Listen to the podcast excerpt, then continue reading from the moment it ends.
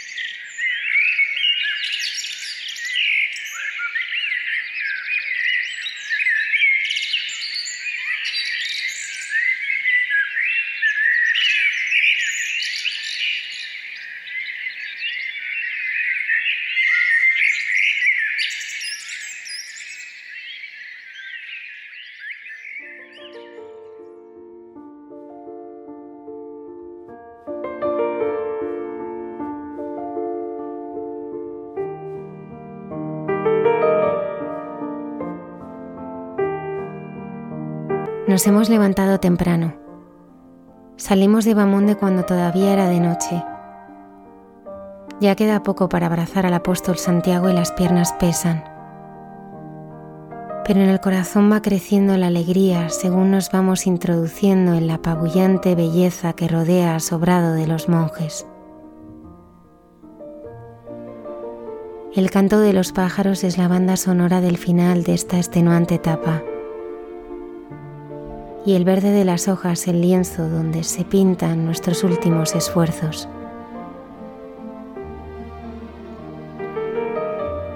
Ya se divisan las torres del monasterio cisterciense en que descansaremos por fin esta noche, pero sobre todo donde nos encontraremos con la acogida y hospitalidad de los monjes, que curarán las heridas de nuestros pies y de nuestro corazón. Tendremos tiempo para escuchar la sabiduría de su prior, el padre Carlos Gutiérrez Cuartango, al que muchos de nuestros oyentes le envían recuerdos y le piden que con sus palabras de misericordia y comprensión continúe iluminando estos tiempos difíciles. Nos adentramos en el claustro de este bendito lugar y hacemos silencio para escucharle.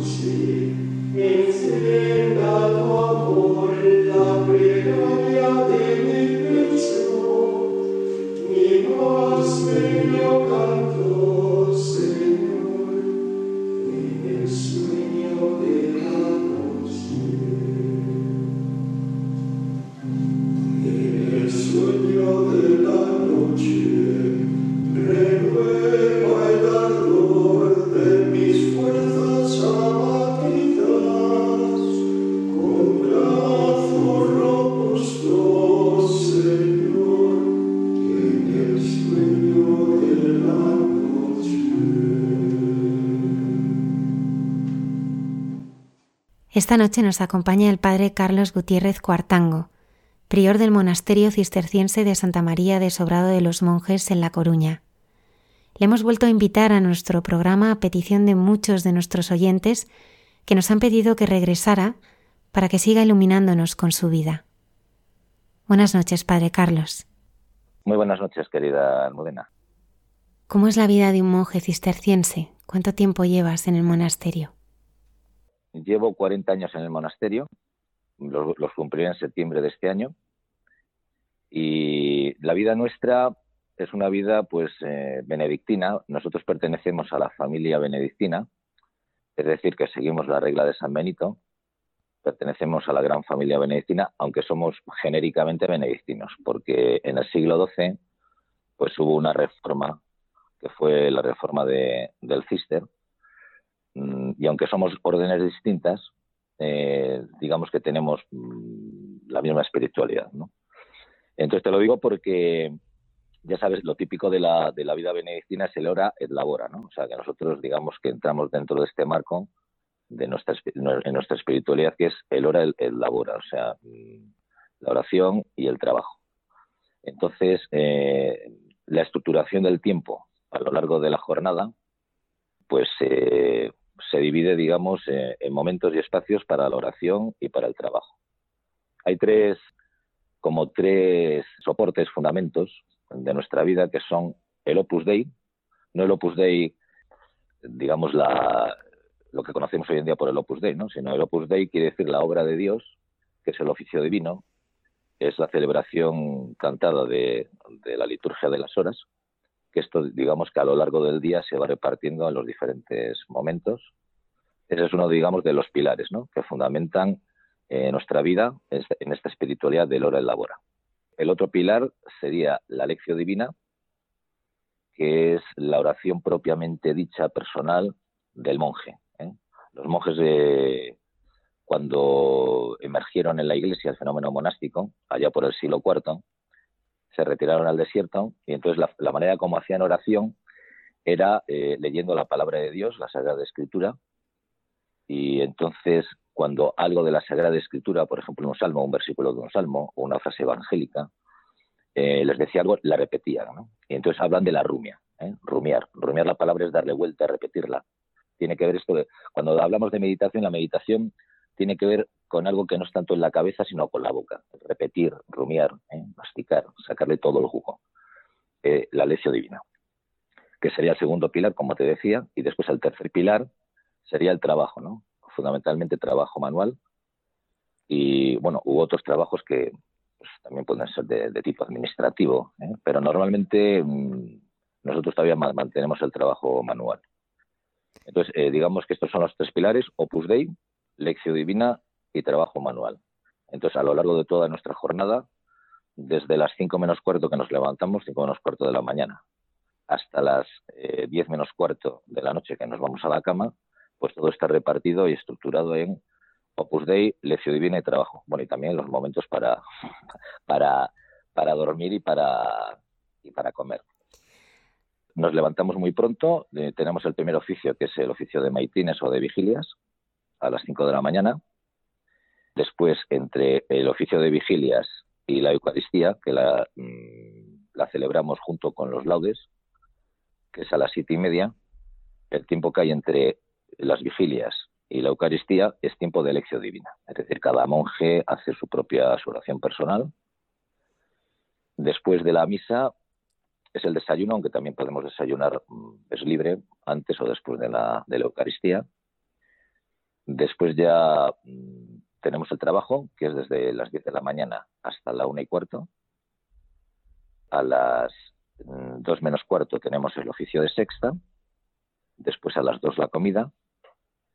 Después nos echamos la siesta. Dicen que si le quitas la siesta a un monje lo, lo matas, ¿no? Eso es fundamental. A las 4 tenemos el oficio de nona. Después trabajo hasta las cinco y media. Nuevamente lección divina entre cinco y media y 7 de la tarde, que ya es eh, el oficio de vísperas. A las 8 es la cena y a las 9 menos cuarto solemos tener diariamente lo que llamamos capítulo. Capítulo es la reunión, digamos, conventual de los monjes, donde nos reunimos todos los días pues para la formación, para la información, para diálogos, para ensayar eh, el canto, etcétera, ¿no? Y ya, por último, el último oficio, que es el de completas, que es a las nueve y cuarto, y después, como te decía al principio, pues cuando acabamos ya nos vamos a, nos retiramos a descansar. Eso es un poco nuestra vida, ¿no? Muy monótona todos los días, digamos que lo mismo. Eh, nos levantamos también a vigilia los domingos y los días de solemnidad. O sea que esto es, es monótona, siempre, siempre es un poco lo mismo. Esto también nos permite, pues eso, eh, que aunque no haya, digamos, cambios en cuanto a nuestra estructuración del tiempo, eso nos permite que cada monje, cada uno pongamos, digamos, la savia y el, y el sabor a todo lo que hacemos. bueno, esto es un poco, digamos, en, resumidamente lo que sería, digamos, nuestra jornada monástica día tras día. Después de haber dejado la carrera de medicina, tu familia, tus proyectos, son ya 40 años en este monasterio. ¿Merece la pena? Sí, ya lo creo, ya lo creo que merece la pena. Yo estoy, yo estoy contento y feliz. ¿eh? O sea, eh, creo que no solamente creo que no me he equivocado, sino que puedo decir con, mucha modestia y mucha humildad que realmente lo que, mm, lo que yo buscaba en la vida lo he encontrado. ¿eh? Y lo voy encontrando cada día. Y en ese sentido es por lo que te decía que me siento muy contento y muy feliz. De tal manera que mm, nunca daría marcha atrás, ¿no? De, decir, bueno, tiene cosas mejores atrás. No, yo creo que cada día, tal como yo lo vivo, cada día es mejor. ¿eh? Porque cada día, bueno, te vas convenciendo más. Mm, los años, cuando, cuando añades, digamos, vida a los años y no años a la vida, entonces yo creo que el camino, a medida que vas caminando, eh, cada vez es mejor, ¿no? Entonces, bueno, yo me siento muy feliz en esta vida. Siento que, estoy hecho para ser, para vivir esta vida, para ser monje. Me encuentro como pez en el agua. El peregrino que camina hacia Santiago puede disfrutar del maravilloso paraje natural de Sobrado de los Monjes al llegar a vuestro monasterio. ¿Cómo estáis viviendo este año santo jacobeo y qué está suponiendo la pandemia? Bien, pues mira, eh, nosotros, eh, como muy, muy, bien has dicho, estamos enclavados en el camino norte de, Santiago, que es, el camino original. No sé si sabes, sabéis que la primera referencias que existen de peregrinación son precisamente desde Oviedo hasta Santiago de Compostela. Entonces el camino norte viene, digamos, por Europa y va por toda la, cornisa cantábrica hasta llegar a Santiago. Nosotros estamos ya en las, últimas etapas. Creo que hay dos etapas después de nosotros antes de, llegar a la meta, ¿no? A Santiago. Esto, además, eh, hay documentación mm, de que ya ha sobrado, en sobrado había peregrinos y todo, pues del siglo XVIII, ¿no? Hay documentación escrita donde ya se habla de peregrinos. De hecho, había una botica monástica y, la botica monástica no solamente para los monjes, sino para todas las, todas las eh, gentes de, alrededor. Y también se supone que era pues para atender a los peregrinos que, seguimos atendiéndolos por todas las llagas de los pies y todo esto. Pues bueno, eh, creo que como sabéis, pues el Camino de Santiago se va a prorrogar este año y al, al siguiente, dadas las, las circunstancias de la pandemia pero actualmente eh, estamos todavía cerrados. el camino oficialmente no está abierto. ¿eh? Estamos eh, ahora, que parece que las restricciones están disminuyendo de la pandemia, es muy posible que, en poco tiempo nos avisen de la Junta, de la Junta de Galicia. Nosotros pertenecemos a la red de albergues de la Junta de Galicia para decirnos cuándo sería la apertura.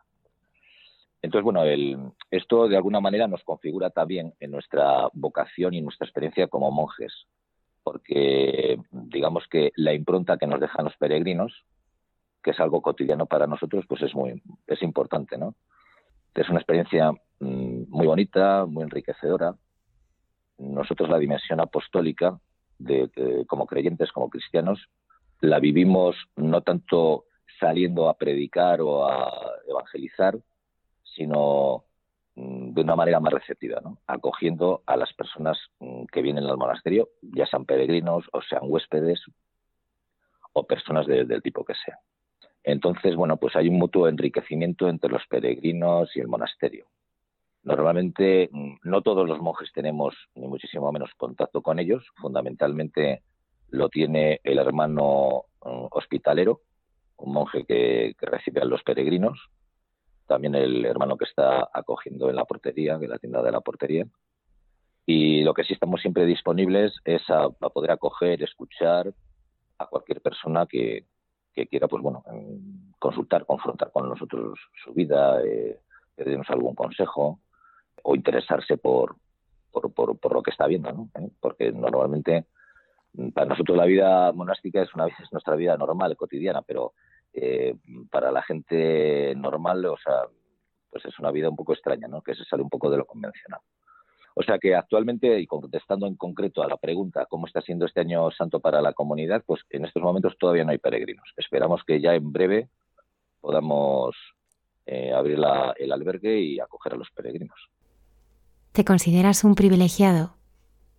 Sí, yo me considero, vamos a ver, yo creo que me siento como una persona que ha encajado en la horma de su zapato.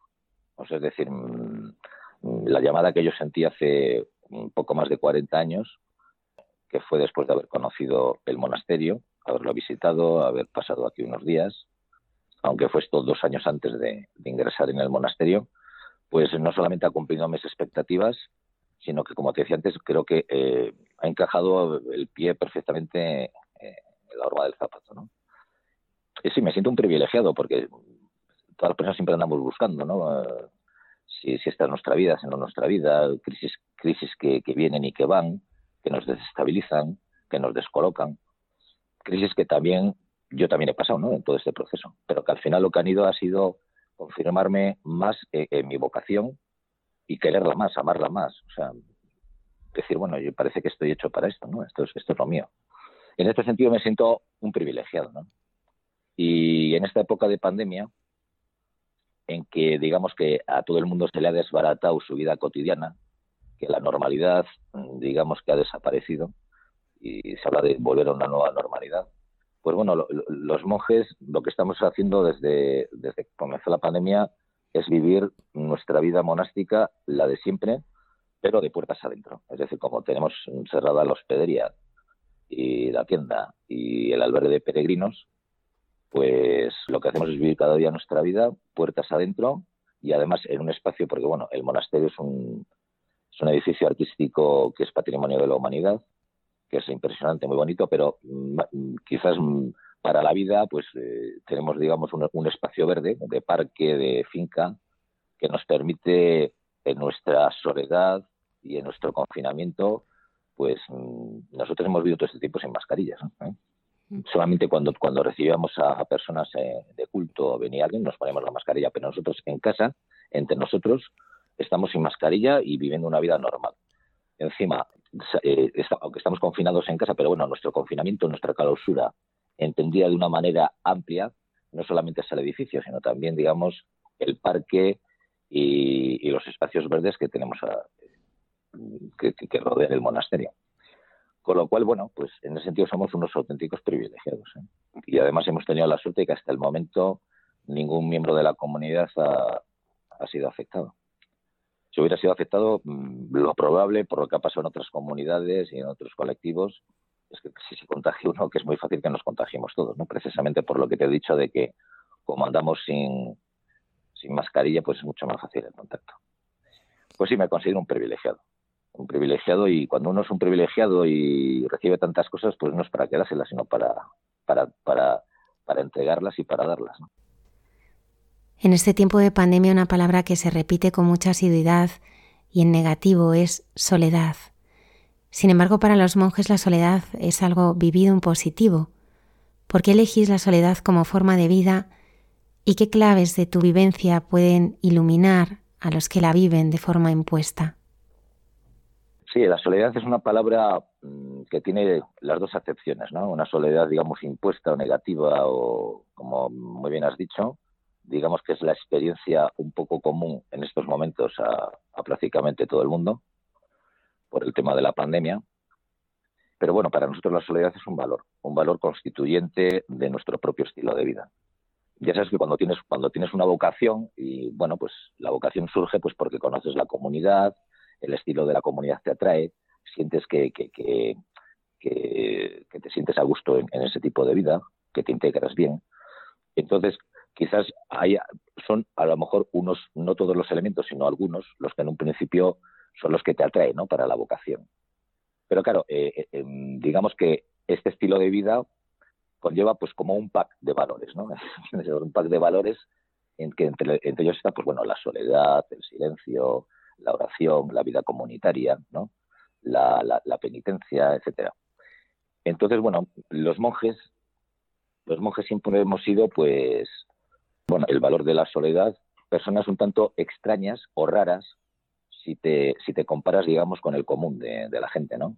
¿Por qué? Pues por, eso, porque se resaltan valores, pues como la soledad y el silencio, que eh, para el común de la gente tiene una acepción más bien negativa o puede tener negativa si realmente no han descubierto la posibilidad que tiene ese valor de, humanización, de encuentro con uno mismo, de encuentro con Dios.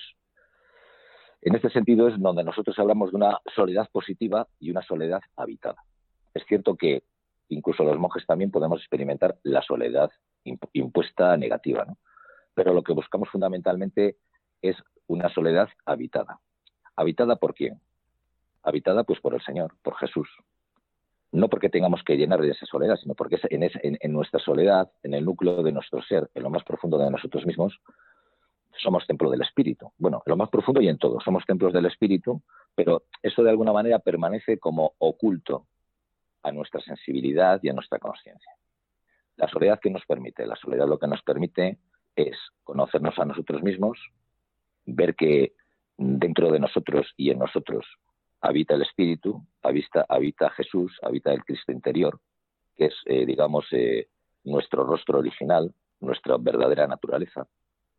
Entonces, claro, mm, este valor lo que nos permite es tomar contacto, conectar con esta, con esta presencia que nos envuelve, que nos penetra, que está ahí, pero a la que normalmente mm, somos inconscientes. ¿Por qué? Pues porque no le prestamos la atención que merece. Eh, en este sentido, bueno, pues la soledad que nos permite, pues nos permite el conocimiento de nosotros mismos, pero no un conocimiento a palo seco, sino un conocimiento a la luz, y esto es lo más importante y esto es lo fundamental, a la luz del amor incondicional de Dios que todo lo envuelve. Conocimiento de uno mismo y amor incondicional de Dios. Yo creo que si nos conociéramos a pelo como somos, hay tantas cosas que no nos gustan, que, rechazamos, intentamos negarlas y ocultarlas, que resultaría pues insoportable. ¿eh? Sin embargo, y este es un proceso muy bonito, cuando ese conocimiento de nosotros mismos lo vamos haciendo en la medida en que mm, es iluminado por el amor incondicional de Dios, es todo un camino de sanación y de transformación interior. ¿Por qué? Pues porque todo eso que no nos gusta, eh, toda nuestra nuestra semejanza de Dios que de alguna manera hemos perdido, damos la oportunidad de que se vaya restaurando.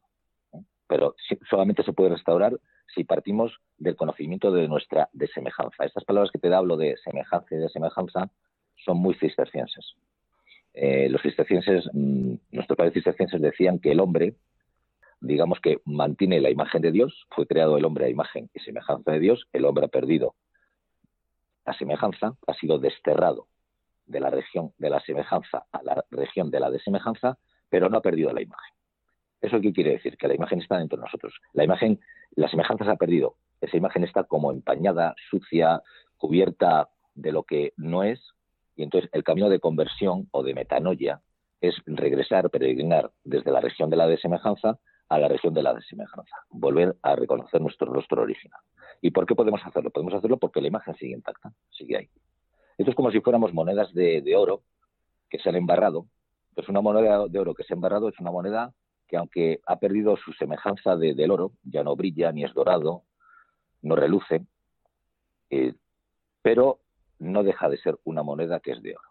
Simplemente hay que, para ¿Qué pasa? Que no nos lo parece porque, porque ha perdido la semejanza. Pero si le quitamos el barro que le envuelve, que, que le ha ensuciado, vuelve a recuperar la imagen porque, porque vuelve a recuperar la semejanza de volver a tener el, brillo y relucir y ser dorada, pero gracias a Dios porque no ha perdido la imagen, porque sigue siendo una moneda de oro.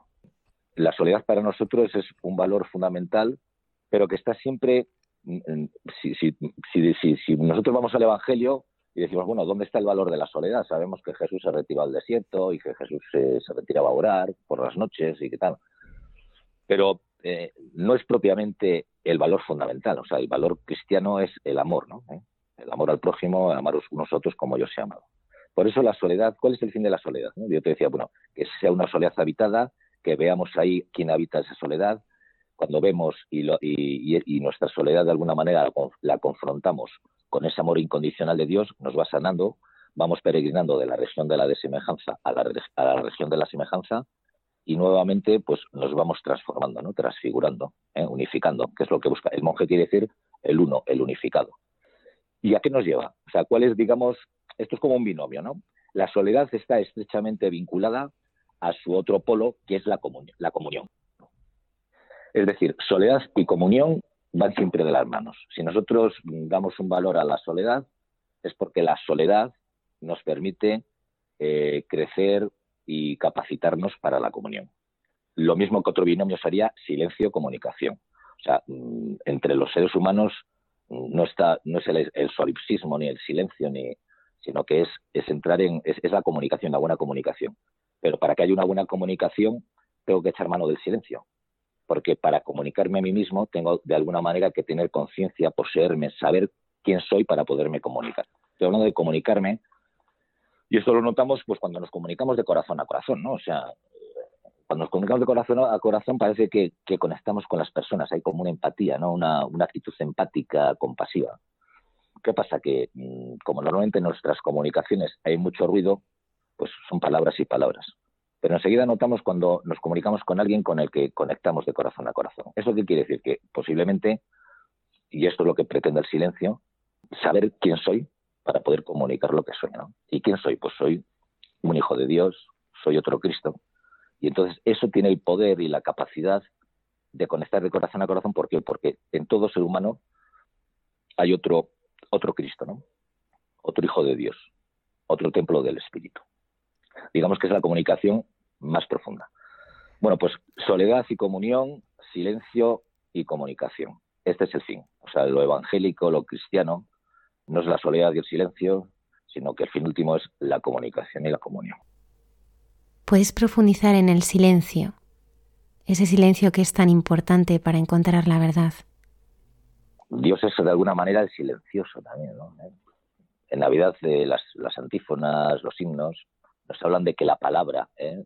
nace y emerge de un profundo silencio. ¿no? Pero la auténtica palabra, un poco lo que estábamos hablando. ¿no? O sea, a veces digamos que nos expresamos o, manifestamos nuestro ser a través de nuestras palabras. La palabra de alguna manera es una expresión de lo que somos. ¿no? Pero ¿qué pasa? Que si, si la palabra no coincide con lo que soy, que es lo que nos ocurre habitualmente, pues entonces hay como una especie de, de, de, desajusto, ¿no? de disonancia. Nosotros lo que pretendemos con el silencio, lo, que el silencio nos aporta y nos, nos vale es precisamente para lo que te decía antes, para comunicarnos de corazón a corazón ¿Y el silencio qué me ayuda? Bueno, pues ¿cómo se puede vivir el silencio? ¿no? Pues en la vida cotidiana. Yo creo que lo primero que hay que hacer, y sería la primera cosa, es, o sea, todo lo que cuando yo por la vida, mm, de alguna manera, bueno, vivo mi vida, y vivo mi vida cotidiana, posiblemente todo lo que vivo no lo hago desde, no lo hago, digamos, asentado en, en mi ser, en mí mismo, ¿no? Sino que posiblemente casi siempre estoy enajenado, alienado, ¿no? De tal manera que si no me sitúo desde mi verdadero ser y me sitúo desde mi yo falso, desde mi yo falso lo que voy a comunicar son palabras que realmente mm, no son ni productivas, ni eficaces, ni transformadoras, ni vehículo de comunicación. Pero cuando me, cuando me comunico desde mí mismo, desde mi verdadero ser, tengo esa capacidad de conectar también con el verdadero ser del otro. Es decir, desde el profundo silencio puede emitir una palabra que de alguna manera me expresa, y puedo conectar con ese silencio del otro que también que va a entender esa palabra porque emerge de lo más profundo. Claro, ¿eso qué supone? Pues supone lo que te sientes que eh, digamos que vivir la vida cotidiana, pero pendiente de uno mismo. No digo que uno tenga que ser egoísta. Pendiente de uno quiere decir que los acontecimientos que me suceden, esto que me pasa, eh, este encuentro que me ha ocurrido con este hermano, con esta persona, todo eso siempre enfocarlo desde uno mismo. Normalmente nosotros lo que hacemos es, bueno, pues hay un problema, ocurre algo, entonces siempre echamos los balones fuera, nos identificamos con, pues con, yo qué sé, con ideologías, ¿no? Todo Entonces, no estamos en contacto con nuestro verdadero ser. Aquí, digamos que el silencio lo que nos exige es que nos enfoquemos en nosotros mismos. Es decir, si me ocurre algo, ¿no? imagínate que entre tú y yo tenemos una relación, hay un desencuentro, y entonces, bueno, pues hemos tenido un desencuentro y nos hemos enfadado. Entonces, normalmente lo que solemos hacer es decir, bueno, pues siempre echo los balones fuera, y entonces digo, bueno, pues Almudena es que me ha enfadado, ¿no? Y digo, no, Almudena, nadie tiene el poder de provocarme, de, de, producirme sentimientos. ¿eh? Almudena, en todo caso, lo que puede hacer es ejercer de partera, de mayéutica, para sacar lo que hay dentro de mí. Es decir, si yo en un momento, porque tú me dices algo, yo me enfado y yo te echo la culpa a ti, estoy desconociendo una cosa muy importante, que es que tú no me puedes enfadar. Tú lo que puedes hacer es sacar de mí un sentimiento que ya tengo, mi ira y mi enfado o lo que sea. ¿eh? Pero eso está dentro de mí. Entonces tú lo has provocado. si yo, si yo enfoco hacia mí, en ese momento tú imagínate que en vez de, de echarte las culpas a ti, digo, bueno, Almudena me está ofreciendo la oportunidad de que yo me conozca a mí mismo. Entonces ha hecho de partera, de comadrona, de que salga este sentimiento mío. Bueno, pues estaré muy agradecido a ti porque me has permitido conocer esto de mí. Tú imagínate que y fuéramos así por la vida siempre, ¿no? Enfocando. ¿eh? Porque si no, fíjate que lo que nos ocurre siempre es que parece que la vida depende de, lo, de, lo, de, fuera. Depende de si hace buen tiempo o mal tiempo. Que no, es que, claro, estoy triste porque hace mal tiempo. Hoy me se me ha fastidiado la cosa porque no han salido las cosas de esta manera. Si al final lo que enfocamos en uno mismo, como te he dicho antes el ejemplo contigo, enfoco en mí mismo, esto me, va convirtiendo en, una persona autónoma e independiente de las cosas externas. ¿eh? Las cosas externas son las que son, me pueden producir lo que sea, pero para mí son un motivo de aprendizaje de mí mismo. Entonces el silencio me permite todo eso.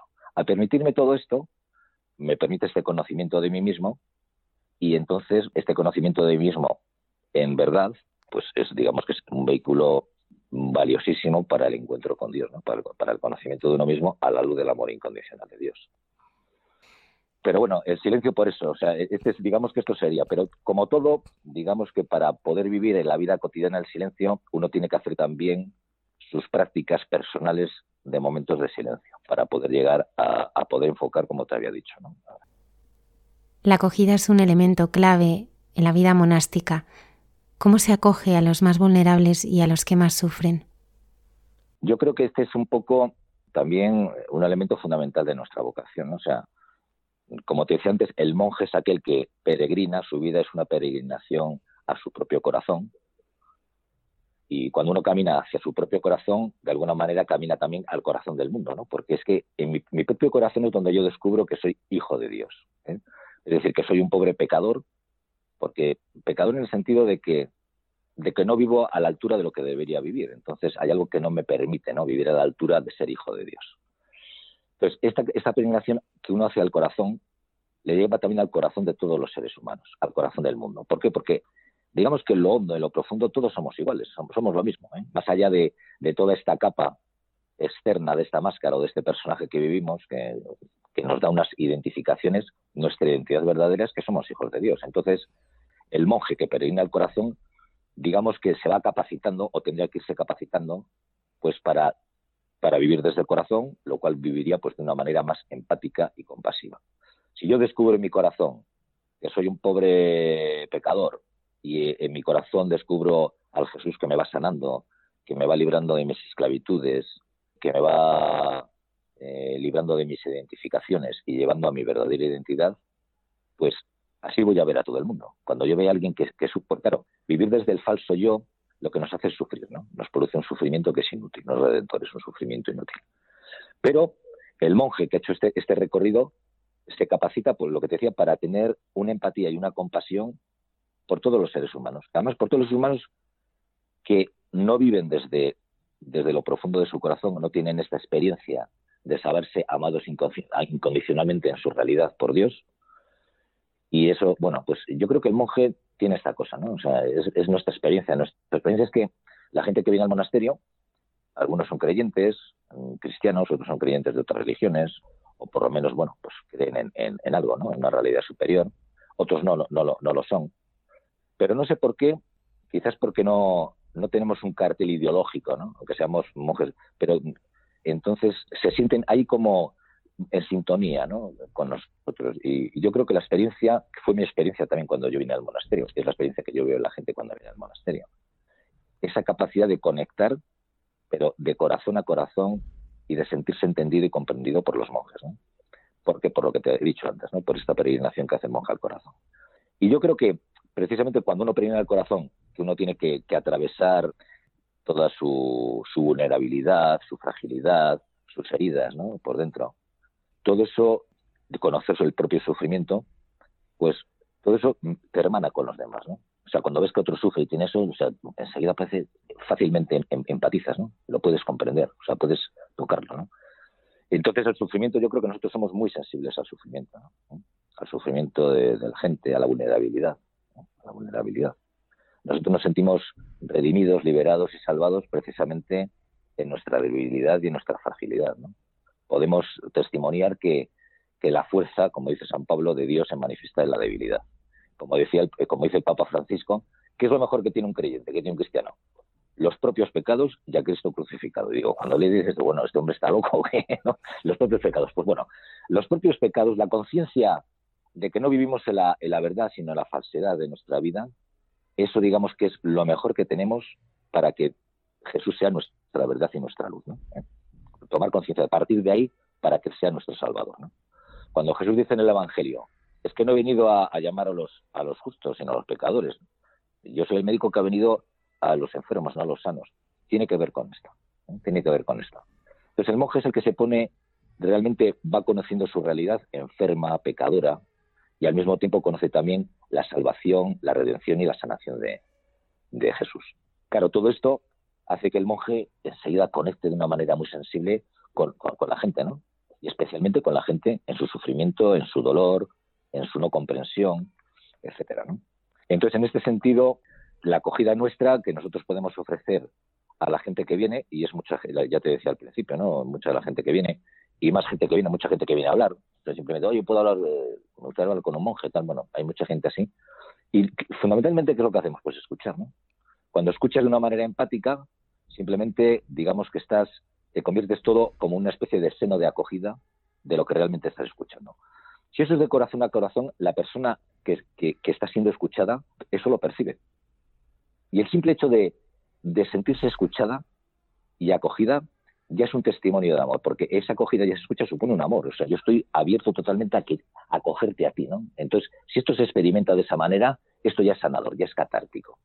Simplemente, aunque no hagas otra cosa, nada más que escuchar, la gente ya te dice, bueno, pues oye, gracias, por lo menos escuchado, por lo menos he podido formular esto, me puedo entender mejor. Si encima le puedes dar algún consejo que se te ocurre en ese momento, pues, pues ya está, ¿no? ¿Eh? Y en este sentido, la escucha, la acogida, pues es, una, es un vehículo de humanización, ¿no? Es una manera de amar. ¿eh? es un ministerio, es un ministerio eclesial, la escucha, ¿no? como lo es ahora el acompañamiento, la dirección espiritual, donde la labor que hace el director o el acompañante no es otra nada más que la de escuchar, la de acoger, la de ser de alguna manera sacramento de la presencia de Jesús y de Dios encarnado para esa persona a la que está escuchando. De hecho, nosotros ahora, pues nosotros viven tres o cuatro personas que son, no son monjes, pero que llevan ya unos años con nosotros, bueno, por, diferentes circunstancias. ¿no? Y esto nos ocurre, bueno, habitualmente suele ser así. ¿eh? Personas que, que conviven con nosotros durante un tiempo porque quieren, pues bueno, quieren plantearse su vida, eh, quieren discernir cosas, pues porque en un momento determinado a lo mejor no tienen dónde, dónde parar. Personas que aquí hemos acogido también y acogemos a personas que de alguna manera están relacionadas con, con la droga, etcétera. Bueno, esta es nuestra... ¿eh? Nosotros, no nos proponemos nada, pero, pero bueno, la gente viene, nosotros los acogemos y, y la experiencia que tienen es de sentirse, pues, bueno, queridos, ¿no? Acogidos, escuchados y en ese sentido, pues bueno, damos gracias a Dios, ¿eh? sin ninguna, sin ningún tipo de pretensión. ¿Quién repara el corazón? El corazón lo repara siempre Jesús. Nosotros en ciertos momentos podemos yo, yo, yo, soy, yo creo que como mis hermanos también en ocasiones, ¿no? Pero somos, yo soy testigo de ver, de ver, bueno, de ver como una persona que la escuchas o que la estás con ella y tal, cómo se producen transformaciones, es algo, algo que te quedas alucinado y asombrado, que te da las gracias, gracias, pues no sé, si no he hecho nada, ¿no? he hecho absolutamente nada, ¿no? Y, y personas que han experimentado eh, sanación, ¿no? En su corazón roto. Quizás se han sentido simplemente comprendidos, ¿no? Comprendidos en lo más profundo de su ser. Bueno, entonces yo, eso me, ocurre muchas veces, ¿no? O sea, estar con alguien y decir, oye, gracias, porque, y digo, bueno, oye, gracias a ti, que me das la oportunidad de tocar tu corazón, de ver que tu corazón es como el mío, de ver la presencia de Dios, cómo se ha manifestado entre nosotros, porque te has sentido comprendido, porque te has llevado, digamos, algo importante para tu vida que te puede ayudar, porque te has sentido sanado, porque tu corazón roto ha quedado también eh, curado, ¿no? Este es el amor gratuito e incondicional de Dios que no sabes ni, cómo actúa, actúa así y que, bueno, que es una, son, son como, como, eh, como, baños de gracia. ¿no? Yo creo que cuando alguien te da las gracias, la gracia siempre viene de la palabra gracia, ¿no? el agradecimiento. ¿no? De, bien, de bien nacido es el agradecido. Yo experimento esto muy a menudo, ¿no? El, el agradecimiento cuando otra persona a lo mejor se siente agradecido. Es como si vieras la corriente de gracia que fluye, ¿no? Entre ambos, ¿no? Que no es que no, no parte ni de mí ni del otro, o sea, es algo que de alguna manera nos envuelve a los dos y que los dos de alguna manera nos quedamos como, como bueno, sorprendidos y asombrados de, eso, del inmenso y maravilloso poder del amor de Dios. Al principio nos has explicado que vuestra vida está marcada por la oración. ¿Cómo la vives tú y qué claves nos puedes dar para vivirla nosotros? Pues mira, me preguntas que cómo es mi oración, la verdad no te, no te sé responder. Quizás hace años te podía responder mejor. No sé, mi oración es algo como, no sé, es que es como una cosa como algo ya cotidiano, normal, ¿eh? normal, cotidiano. Yo me siento un privilegiado, te decía antes, ¿no? Me siento me siento habitualmente en la presencia de Dios. ¿eh? Pero no es porque haya nada especial, sino que la vida misma es como si, si viera las cosas desde, bueno, desde, desde otra perspectiva distinta, ¿no? Como si, si me resultase, mm, digamos, normal el, relativizar las cosas, el ponerlas en su sitio, ¿no? Eh, referirlas a Dios. Bueno, no sé, eh, así es mi oración en estos momentos, ¿no? Yo disfruto de la oración, a veces no hago nada, simplemente estoy en silencio, me quedo en silencio y ya está y a lo mejor pasa el tiempo y no pasa nada. En el oficio divino, lo que es la liturgia cantada, disfruto como un enano, me lo paso muy bien, es que disfruto, es que me gusta, es que a mí es, ¿eh? Me nutre, me, encanta cantar y además me gusta la liturgia, me gustan los textos litúrgicos, me parece una maravilla, o sea, es que, es que soy un disfrutón, me, gusta, ¿no? ¿Eh? Bueno, la oración yo creo que cuando se... Yo, mi, mi, obsesión cuando vine al monasterio, mi vocación era la oración continua. Yo quería la oración continua, la oración continua, ¿no? Y ahí me puse, puse todo, ¿eh? Eh, cuerpo y alma en busca de esto. Pero fíjate, cuando hablamos de oración y personas de oración, a veces, por lo menos mi experiencia, ¿no?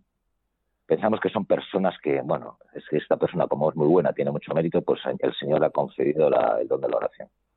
No, yo creo que la oración continua, la oración es para, los pobres desgraciados, ¿entiendes? Para los, para los pobrezucos, ¿no? Los que, los que sin él no podemos hacer nada. ¿eh? Sin mí no podéis hacer nada, ¿no? Es permanecer en él. Entonces, de alguna manera lo que te lleva, primero, ¿por qué uno empieza a orar y se mete en esa vida de oración? Pues porque lo necesita. Porque de alguna manera, como dice el refrán, a la fuerza ahorca. O sea, es que tengo tanta, tengo tanta sed de Dios, tanto hambre de Dios, pero tanta sed de Dios y tanto hambre de Dios que no se manifiestan como algo maravilloso, sino a veces como, como algo que te produce un dolor, ¿no? Una insatisfacción, una inquietud que no te deja en paz. no te deja en paz. Pero, y eso es síntoma de que, de que hay un hambre, ¿no? Y un hambre de Dios. Bueno, yo creo que la mejor maestra, mejor maestro de oración es precisamente el, ir adquiriendo la conciencia de la propia pobreza, de la propia necesidad de ser sanado, ¿no? de las heridas, de la vulnerabilidad que tiene uno. Eso a mí lo que me pasó ya desde muy pequeño es que era muy consciente de cómo era. Me tenía delante de mí mismo, no me podía quitar. Y todo eso me llevaba, era un dolor y una, eh, una inquietud que no me dejaba en paz. La oración ha sido para mí de alguna manera el vehículo que me ha permitido pues que, esa inquietud y ese hambre sea de alguna manera saciado y que por quién se pues saciado por Dios, ¿no? Entonces, bueno, pues eso es, o sea, yo creo que en la medida, es decir, si tú me dijeras, a ver, Carlos, que dime un método para, para una oración y que lleve.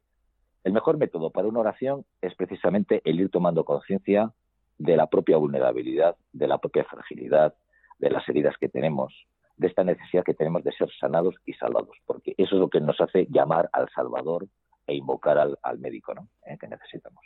Esta es mi experiencia de oración. Entonces, si la oración está siempre ahí es porque lo mismo que te decía antes, que, soy consciente de, la presencia de Dios, es como algo, es como si fuera, pues, no sé, en, el ámbito en el que me muevo, pero eso va siempre de la mano, al mismo tiempo, de mi propia vulnerabilidad y, fragilidad. ¿eh? O sea, es como si, si mi pobreza llamase a su riqueza, ¿no? La, la, conciencia de, de, su riqueza y de su presencia está, digamos, al mismo tiempo, va de la mano de, la conciencia de la propia fragilidad, siempre, ¿no?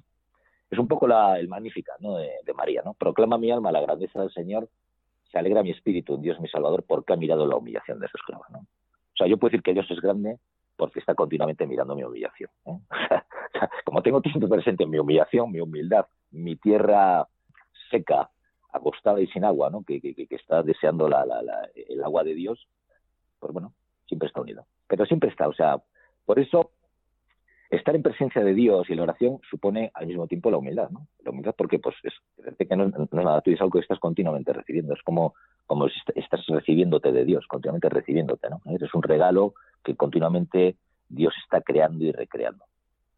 Y está creando y recreando, como decía el Papa Francisco, ¿Qué es lo mejor que tiene un cristiano? Los propios pecados. Yo soy tan consciente de mis pecados, es decir, de mi, de mi necesidad de sanación, de no vivir centrado en mí mismo y vivir en él, que, que continuamente necesito de él. O sea que esto va siempre de la mano, así. Por eso, en concreto, la oración es para, para los que se experimentan muy pobres, muy pobres, muy pobres. Y para los que su riqueza, pues la riqueza de los pobres es Dios mismo. ¿eh? Eso es lo que podría decirte en eso. Antes nos hablabas de la importancia de la escucha en vuestra vida. ¿Cómo se acompaña el duelo? De no haber palpado mm, físicamente, o sea, mm, cercanamente, gracias a Dios, en, comunidad, ¿no? Ningún, ningún caso de pandemia, sin bastantes casos a nuestros conocidos con los que hemos tenido contacto. Y bueno, es un poco el tema del duelo, ¿no? O sea, mm, la gente que ha perdido seres queridos, eh, que además seres queridos a los que no ha podido acompañar, a los que no ha podido despedirse, no ha podido decirle las últimas palabras, ¿no? Mm, yo hablo con, con personas que pues han tenido estos ejemplos, ¿no? Padres que no que, que han muerto solos, no han podido acompañar ni despedirse. O sea, esto causa mucho dolor y por supuesto supone esta pérdida, como cualquier pérdida, pues eh, elaborar un duelo, ¿no? ¿Eh? un duelo que, es un proceso que, hay que irle pasando. Bueno, pues en el acompañado, lo que pasa es que el duelo a veces, mm, que es digamos el duelo que es eh, em, ese periodo que, que acompaña posteriormente a una pérdida, no solamente tiene que ser la pérdida de un ser querido, ¿no? O sea, continuamente tenemos que estar elaborando duelos, ¿no? En nuestra vida cotidiana y en nuestra vida espiritual. O sea, cuando yo considero que hay una pérdida, es decir, hay algo que, de mí mismo que se ha derrumbado y tal, entonces, y que ya no puedo, tengo que elaborar un duelo, ¿no? O sea, si por ejemplo, yo qué sé, lo que te decía antes, entre tú y yo ha habido un desencuentro en, lo que, eh, en el que tú, es otro ejemplo distinto, tú imagínate una relación en la que entre tú y yo hay un desencuentro y tú a las claras me dices en un momento determinado que no me piense que soy así porque soy de otra manera, ¿no? Entonces, esta imagen que de alguna manera tú me echas abajo, yo, yo me quedo sin ella, esto me descoloca y ahí experimento una pérdida. Y esto nos pasa muy a menudo, ¿no? Cuando sufrimos porque hay algo que se nos ha caído, que, que, se ha derrumbado, elaboramos, tenemos una pérdida y elaboramos un duelo. Eh, hubo una persona que, Elizabeth Kubler-Ross, fue una mujer, no sé si era médico, pero ella, digamos que fue la primera que empezó con esta práctica de los eh, cuidados paliativos y fue la primera que, digamos, que sistematizó el acompañamiento a los moribundos. Fundamentalmente acompañaba a moribundos. Y entonces, desde su experiencia de acompañamiento a moribundos, que digamos que mm, acompañaba su pérdida y el duelo por el que tenían que pasar, pues ella sistematizó cinco, cinco etapas ¿no? en este duelo que esas cinco etapas, fíjate, están sistematizadas y que enseguida las podemos reconocer. Cuando, cuando te, como te decía antes, hemos sufrido una pérdida que no tiene que ser una pérdida mm, de una persona, sino una pérdida de nosotros mismos, de que una, se nos ha caído algo de nuestra imagen, entonces eh, no sabemos cómo recomponernos. Entonces ella lo sistematiza digamos que cinco etapas. La primera, cuando, cuando yo pierdo algo, cuando alguien se muere, es eh, la primera reacción, si te has fijado, es la negación. Es, decir, es algo que me descoloca tanto que no me puedo creer que alguien se haya muerto, ¿eh? sobre todo si es una persona querida. La negación es un proceso que se va haciendo.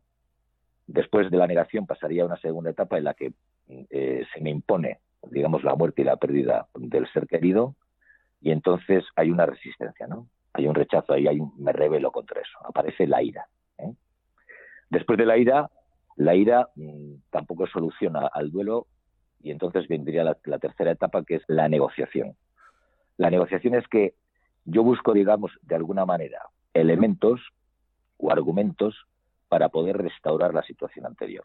Cuando alguien sabe, para, para, para que no, digamos, ya no puedo admitir que no, que no lo he perdido, la ira no me lleva a ningún sitio y la negociación me permite, pues bueno, a ver si empiezo, a ver cómo voy un poco digiriendo esto, ¿no? La negociación me va a llevar a la cuarta etapa y es que, bueno, nuevamente lo que veo es que la pérdida se impone, no puedo hacer nada y además después de la ira que he tenido, pues viene un poco la distensión de la ira, que viene un poco la tristeza, la depresión, entonces la depresión.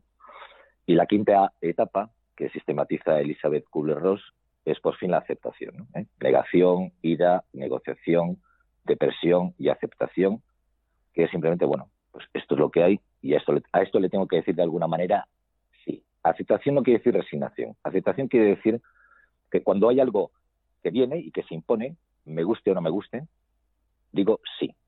Cuando digo sí, estoy ejerciendo de alguna manera mi libertad interior.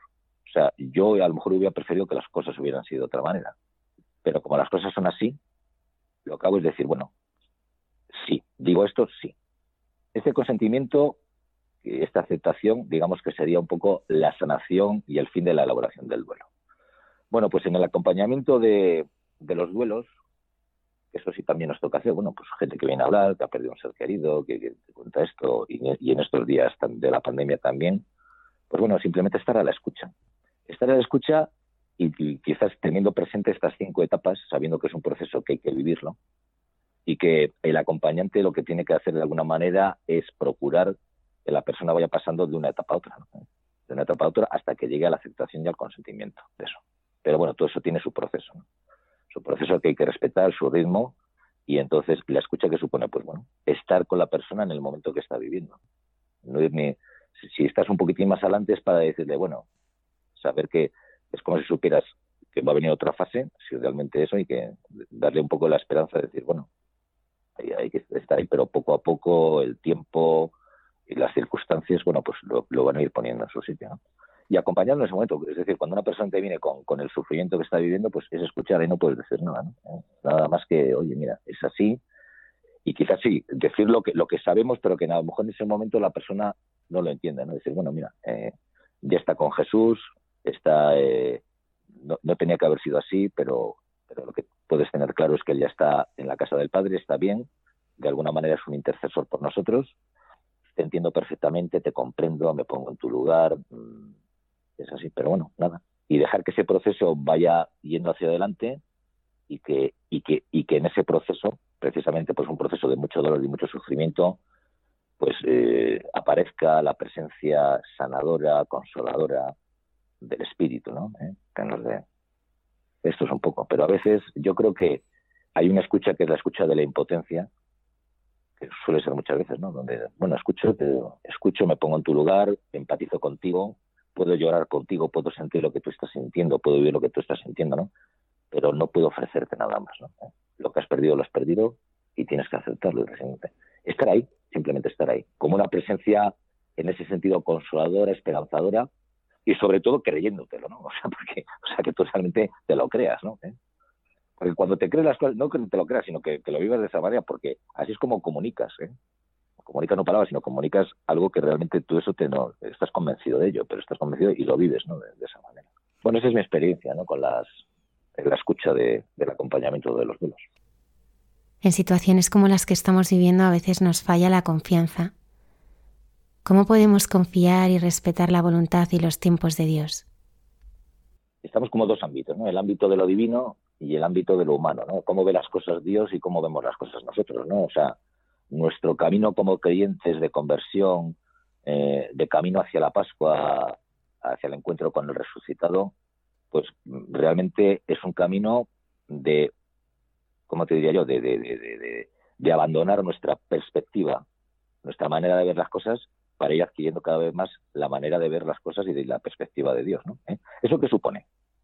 Pues esto es lo que nos, lo que, pues a lo que nos ayuda la vida espiritual y la oración. Bueno, esto supone un descentramiento. El descentramiento quiere decir, es decir, si yo quiero aprender a ver las cosas como Dios las ve, lo primero que tengo que hacer es no ser yo el centro de gravedad de la vida, porque es que yo estoy metido, es como si estuviera metido en mi casita mirando por la mirilla de la puerta y entonces veo la realidad así, pero es una, es una mirada pues muy estrecha, ¿no? Y cada uno ve la vida pues desde esa perspectiva, ¿no? Y Dios es como si estuviera en un promontorio donde ve la realidad y ve todas las mirillas, todo eso, ¿no? Es decir, tendríamos que salir de nosotros mismos, de nuestra mirada, digamos, personal, para adquirir la mirada de Dios. Todo esto que nos hace ver, lo que nos hace ver es que normalmente nuestro camino de conversión es, digamos, cambiar el centro, desplazar el centro de gravedad. O sea, ¿qué es lo que a mí me hacía sufrir cuando vine al monasterio? ¿Qué es lo que nos hace sufrir? Nos hace sufrir esta especie de bucle narcisista, es decir, que estoy continuamente como mirándome el ombligo. O sea, mira a los demás, pero al final todo es como si yo fuera la referencia de todo, ¿no? ¿Eh? Soy como una interferencia en la que al final quiero sacarle partido a las cosas. Claro, el Evangelio nos dice que Jesús no vino a hacer su voluntad. Jesús era el, enviado del Padre y yo no hago por mí las cosas, sino hago lo que me dice el Padre, ¿no? O sea, Jesús es el Hijo, es decir, que está totalmente referido a su Padre. Bueno, yo creo que la vida espiritual tiene que ser eso, es decir, que al final no estemos referidos a nosotros mismos, sino que estemos referidos a Dios. Entonces, ¿Dios qué hace? Pues Dios ve el mundo, eh, porque el ámbito de Dios, no hay otro ámbito de Dios distinto a la realidad que vivimos, al, ámbito humano. Pero es un poco lo del Evangelio. Vivir en el mundo sin ser del mundo. Es decir, tengo una mirada distinta para esta realidad. ¿Qué pasa? Y mucho más cuando la realidad es una realidad mm, crucificada, dolorosa, sufriente, doliente, ¿eh? que está ahí. Está ahí siempre, pero quizás en esta pandemia como nos afecta a todos lo vemos más, ¿no? Pero, pero sí, el, hambre, la injusticia, catástrofes están ahí, están continuamente, ¿no? Y eso nos plantea siempre la pregunta, bueno, ¿y Dios dónde está? ¿Por qué esto, no? Bueno, entonces, ¿qué supone? Desde mi, desde mi mirilla y desde mi habitación que miro las cosas es imposible, no, no voy a entender nada. Entonces, ¿qué tengo? Tengo que suspender mi mirada y decir, bueno, voy a intentar ponerme en la perspectiva de Dios. Nosotros tenemos una clave para esto que es fantástica. Yo creo que es eh, quizás el símbolo religioso y espiritual para mí más significativo de, pues, de nuestra del cristianismo y, yo creo que de cualquier religión, que es, el que Jesús crucificado, ¿no? la, cruz de Jesús. La cruz de Jesús que es, bueno, pues que en los tiempos de Jesús, antes de Jesús, después de Jesús y ahora, siempre, siempre ha habido sufrimiento. Los pobres siempre van a estar con vosotros, nos dice Jesús. Esto va a estar siempre, ¿no? Y Jesús no se plantea por qué hay pobres y por qué hay sufrimiento. Simplemente constata y comprueba que hay sufrimiento y tal, y entonces se convierte en alguien que intenta aliviar el sufrimiento. Eso es. Pero no se pregunta por qué yo, a lo mejor Jesús, bueno, quizá la pregunta es decir, bueno, ¿por qué, Señor? ¿Por qué? Y, bueno, ¿y por qué no? Si es que la vida es dramática, la vida es limitada. Si la vida es limitada y somos limitados y somos finitos, pues lo finito y lo limitado es que es que es mortal y lo mortal está marcado por la muerte. Cuando nacemos lo único que sabemos es que nos vamos a morir y sin embargo estamos continuamente huyendo de la muerte, ¿no? No sabemos lo que vamos a hacer, ni qué vamos a hacer, ni por dónde vamos a ir. Lo que sí sabemos es que nos vamos a morir. Y sin embargo queremos ser inmortales, ¿no? Inmortales en el sentido de que esto se prolongue, aunque sea de una manera con poca calidad de vida, que se prolongue eternamente. Eso no es la eternidad. La eternidad es una calidad de vida. Bueno, pues todo eso que te digo, es decir, la realidad es finita, es mortal, luego en la realidad, la de antes, la de ahora y la del futuro va a estar siempre marcada por la cruz de Cristo. O sea, la cruz de Cristo, la cruz está clavada en el centro de nuestra vida y de la realidad. La vida es dramática. Si te gustan las cosas son como son, si no te gustan las cosas son como son. Entonces, este símbolo de la cruz, que es, una, es un símbolo de una realidad, lo que nos viene a decir es que Dios está absolutamente en todo. Si Dios está solamente en lo bueno, en lo luminoso, nos va a ir muy mal, porque y en lo, oscuro, en el sufrimiento, en el dolor, que suele ser lo habitual. Bueno, pues la cruz nos está diciendo, no, Jesús, digamos que está presente en todo, en toda la realidad, en toda la realidad. No hay ninguna situación para Dios sufriente, doliente, injusta, donde no esté presente. Ahí está presente. Entonces, para poder de alguna manera, como me preguntaba, ¿no? confiar y respetar la voluntad de Dios y los tiempos de Dios, es decir, no querer traer a Dios a nuestro terreno, sino situarnos en el terreno de Dios. Y digamos que la oración y la vida espiritual nos lleva a esto, a desplazarnos de nosotros mismos, que somos el centro de gravedad, a este nuevo centro de gravedad que es Dios. Y este centro de nuevo de gravedad que es Dios está marcado su presencia por la cruz. La cruz está marcada ahí. Es decir, no hay absolutamente nada, cualquier situación en la vida, eh, cualquier situación en la vida, cualquier cosa que nos pase puede ser considerado como parte del camino que tenemos que hacer. Y en ese sentido, todas las cosas, no solamente algunas, sino todas, todas las cosas, son oportunidades para contemplar el rostro transfigurado del Señor en ellas. ¿no? Bueno, eso es lo que nos está diciendo Jesús. Hay que caminar a Jerusalén. Es decir, yo aquí he sido encumbrado, pero voy a ser ahora humillado. En el bautismo Jesús fue humillado y fue después exaltado. Es como si eh, es como si el misterio del Cristo que se nos revela en Jesús está, envuelto ya en sí mismo por, y penetrado de la dinámica pascual. ¿eh? Siempre la muerte, pasión, muerte y resurrección. Una vez más, en cualquier situación, lo que, lo que las situaciones nos recuerdan es que el Cristo crucificado y el Cristo resucitado son el mismo, es la misma identidad. ¿no? Cuando le dice Jesús a Tomás, eh, pero eres tú, sí, le enseña las llagas. ¿no? ¿Eh? O sea, las, las, las, las digamos, la, identidad, las siglas de identidad de, de Jesús resucitado son sus llagas de crucificado. Es decir, que humillación y exaltación, encumbramiento y abajamiento, nada y todo, plenitud y vacío, son inseparables. ¿eh? Este es el, Este es el misterio pascual, es algo que es incomprensible, es el misterio. ¿eh? El misterio que celebramos día tras día en la liturgia, día tras día en todo, y que no llegamos a comprender del todo. Pero sí nos hace, digamos, adquirir una actitud de reverencia ante el misterio. De decir, Dios es más grande que todo lo que nosotros podamos pensar e intuir de Él. Se nos escapa. Pero es tan fuerte que es que, bueno, solamente en la medida en que yo voy renunciando a mí mismo mm, en la negación y poniéndome y, desplazándome al terreno de Dios, voy a poder, digamos, no tanto entender y comprender, sino, bueno, asumir, aceptar y consentir, como te decía antes, la realidad tal como es. Y en ese sentido, no es resignación, sino que todo eso me capacita para no perderme energías de, estar con pataletas, ¿no? ¿Por qué esto? Porque no sé qué. Bueno, mira, yo no sé. Jesús nos preguntaba por qué esto. Cogía, veía un enfermo y lo que hacía era curarle, ¿eh? aliviar el sufrimiento. Nunca se pregunta que por qué hay sufrimiento, siempre, ¿sabe? Lo constata y lo hace. Y esto nos sigue ocurriendo hoy en día y nos ocurrirá siempre, siempre. Siempre hay cosas que nos descolocan. Y, esto, este, esta manera de descolocarnos, la realidad tal como es, es precisamente la gran oportunidad que tenemos para ir conociendo a este Dios que es más que, más que cualquier proyección de nosotros mismos. Es un Dios mucho más grande que todo lo que podamos imaginar. Es lo que hace que Dios sea Dios.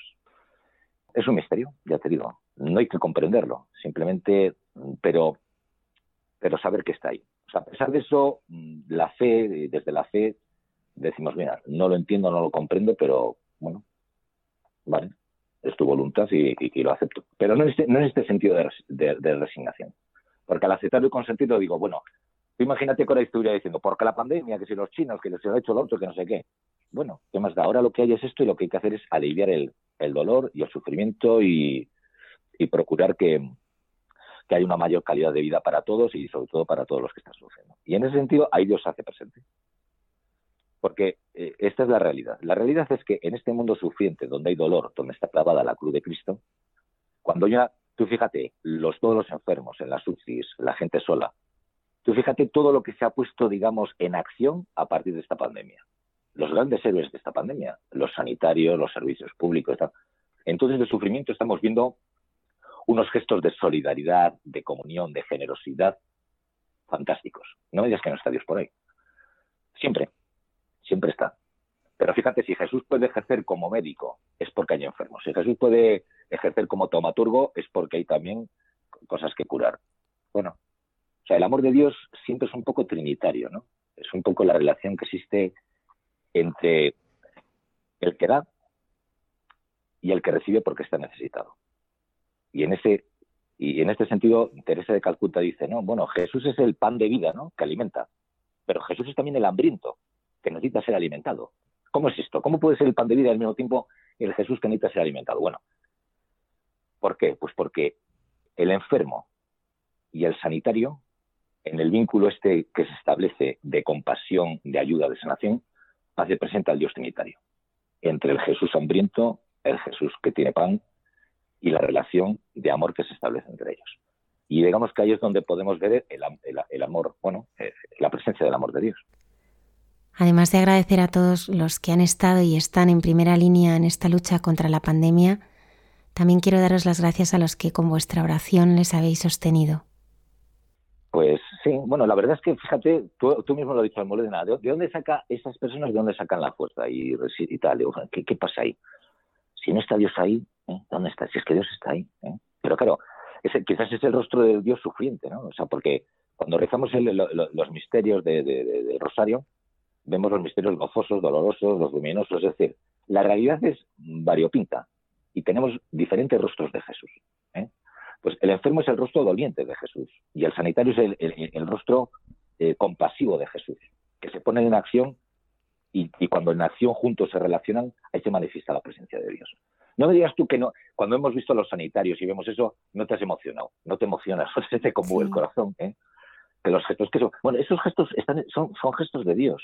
Y esos gestos tan sumamente conmovedores no se darían si no hay situaciones conmovedoras. ¿eh? Si Jesús nos manifiesta un amor hasta el extremo, es porque la situación de su pasión le da la oportunidad de poder perdonar incluso a sus verdugos hasta el extremo.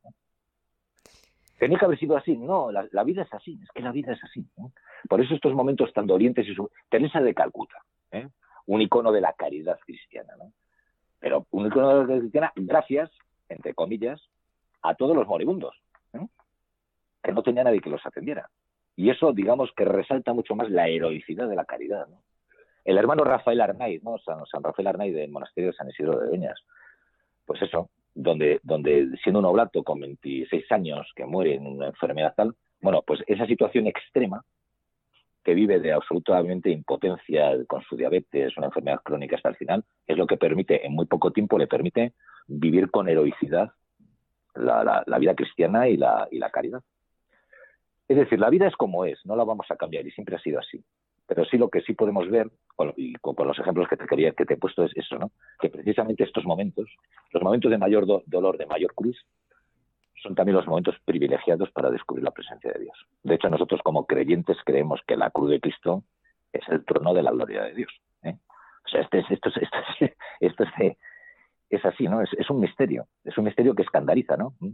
Ese escándalo, la cruz de Cristo, la sabiduría de la cruz es eh, necedad para los griegos y escándalo para los judíos, pero para los creyentes es fuerza y sabiduría de Dios. Ese es el misterio. Ese es el gran misterio.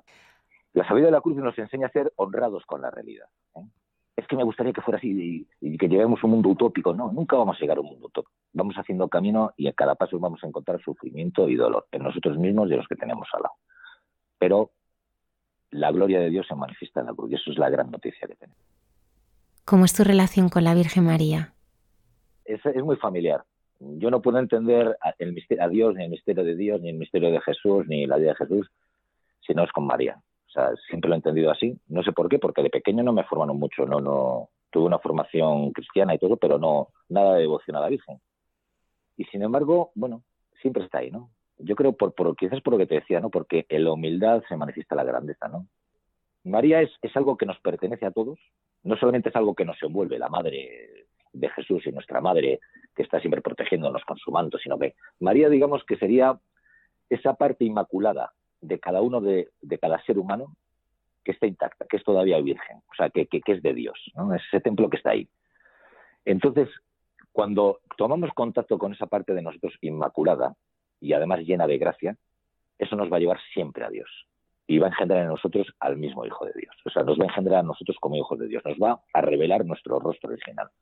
Es como si María fuera un poco ese rostro original, esa moneda, esa imagen que te decía antes, ¿no? Imagen de semejanza que está ahí esa moneda de oro, y, que cuando la descubrimos y nos acompaña, pues todo es como fácil, todo es llevadero. Y a todos somos capaces de decirle, sí, hágase tu voluntad, sí, hágase tu Eso no quiere decir que seamos resignados, todo lo contrario. Sino que cuando digo, mira, no quiero las etapas del duelo, me, niego, estoy, estoy, en contra, no, no, enseguida hace, bueno, esto es así, hay que afrontarlo, se me ha puesto en manos a la obra, y en ese sentido, digamos, soy honrado con la realidad, y encima mm, todas mis capacidades y mis potencialidades están en pleno funcionamiento porque no hay nada que me esté, digamos, apartando de ello.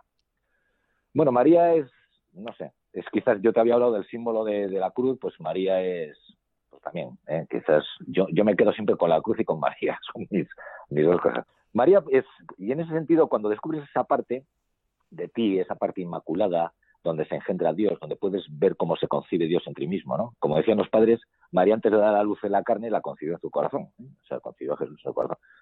Pues esa, es, María es ese lugar donde podemos estar concibiendo continuamente a Jesús, estar en la presencia de Jesús. Y María siempre nos lleva a Jesús, decía San Bernardo. María es el trono de la Trinidad, o sea, donde está María está presente el Padre, el Hijo y el Espíritu. Y María es una gracia. Yo ahí reconozco que esto no, no lo he buscado, me vino así la, la, la, de repente, pues bueno, pues conocí a María y es algo de lo que no, no pienso, es que es algo como si fuera una parte de mí, pero que me, me hace, me ayuda a darme este talante, pues eso de, pues de, de no sé, de que a mal tiempo buena cara, eh, aunque no lo entienda, pues bueno, es así y lo acepto, intento aceptarlo cuanto antes. Quizás mis, hacen que mis procesos de negación, ira, negociación, depresión y aceptación pues se acorten. ¿eh? Cuando hay algo que tal, tal, enseguida, bueno, pues ¿eh? no me, mi ritmo es un poco más rápido, entonces enseguida voy más hacia la aceptación. María es, bueno, madre de la iglesia, madre de los hombres, madre de la humanidad, pues lo, mejor que tenemos, digamos, para, para el encuentro y para la experiencia del Dios de, y Padre de Jesús. Es lo que te puedo decir. Y además eh, es que cada vez que hablo de María me, me, conmuevo. Es como, si, es como si estuviera hablando de algo muy mío, ¿sabes? ¿En qué momento de los que narra el Evangelio te hubiera gustado estar? A mí en la, en la Anunciación. De hecho, yo hice la profesión solemne el día de la Anunciación del Señor. Me gustaría la Anunciación del ángel a María. Es lo que me gustaría. Me gustaría pues, ser, María. Eh, me parece el momento, sí, es el momento, porque es ser testigo de, pues de, del nacimiento, de la concepción y del nacimiento de, Jesús, del Salvador. Y el papel de María en el Evangelio, no solamente en la anunciación, es siempre eso, es ese silencio, el estar siempre ahí a la escucha, ¿no? atenta y vigilante a los, a, los signos, a las señales ¿no? que le hablen de la presencia de Dios. Entienda o no entienda, porque María no comprendía, pero guardaba las cosas en su corazón. Ese es el tema, ¿no? Si te has fijado un poco, eh, eh, las cosas tal como te las he ido, las preguntas que me has hecho, lo que te he ido contestando es, muy mariano en este sentido, ¿no? Es estar a la escucha, estar atento a eso, ¿eh? percibir. Y siempre con este deseo de, que no sea yo el centro, sino que seas tú el centro, ¿no? Guardando las cosas en el corazón, rumiándolas, para ver signos de la presencia de Dios en ello. Eso es lo que me gustaría, sí. Bueno, te he dicho esto, ¿no? Pero, o me gustaría ser también María en la cruz, ¿no? También, porque María está en los momentos más importantes también de la, de la vida de Jesús. Padre Carlos Gutiérrez Cuartango, prior del monasterio cisterciense de Santa María de Sobrado de los Monjes, en La Coruña. Muchas gracias por habernos acompañado esta noche. Muchísimas gracias a ti, Almudena.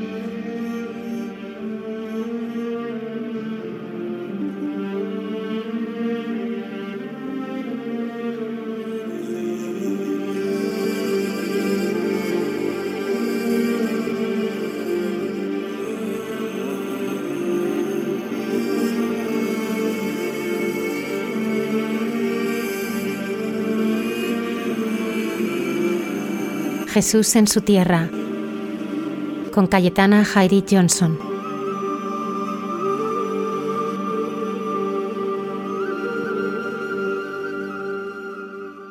Buenas noches de paz y bien, queridos amigos de esta sección llamada Jesús en su tierra de Radio María. Y puesto que estamos ya iniciando un mes espléndido como el mes de marzo y especialmente centrado alrededor de la figura de San José, que nos está acompañando en este año también tan especial, ¿no? Con, eh, por motivos eh, pandémicos que ya todo el mundo conocemos, pues me gustaría comentaros cosas alrededor de esta persona eh, gratísima y tremendamente humana como es este padre terrenal de Jesús de Nazaret y esposo amantísimo también de María, igualmente de Nazaret. Entonces sería pues eh, aprovechar estas semanas ¿no? de tan, eh, tan de San José para contaros cositas, eh, sobre todo pertenecientes al ámbito de la cultura judía, para poder redondear y, explicar aún más ¿no? por qué hay determinados comportamientos de José de Nazaret en la Biblia, en el Nuevo Testamento, que responde y que se corresponde perfectamente con lo que representa el hombre en el judaísmo con unos niveles de excelencia y de bondad máximos.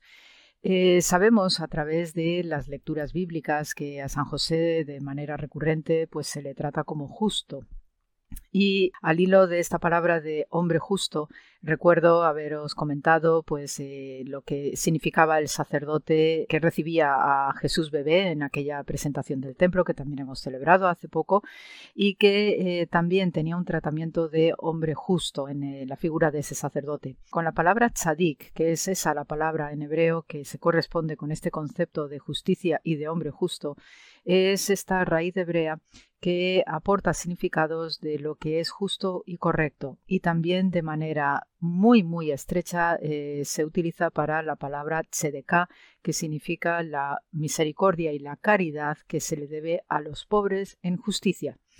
Entonces, cada vez que uno va a Israel, incluso hoy en nuestro presente, pues hay en varios barrios de la ciudad de Jerusalén y en otros puntos del país, pero yo tengo muy vivas las de Jerusalén, pues hay diversas huchas, ¿no? Que ponen la palabra tzedeka, porque esa es la limosna, ¿no? Que se va dando de manera anónima para que los pobres también de manera anónima reciban esas ayudas eh, providenciales por parte de mano humana. Es una forma también de, misericordia, pues para que el pobre no se sienta humillado a la hora de recibir un acto de caridad o tzedekah.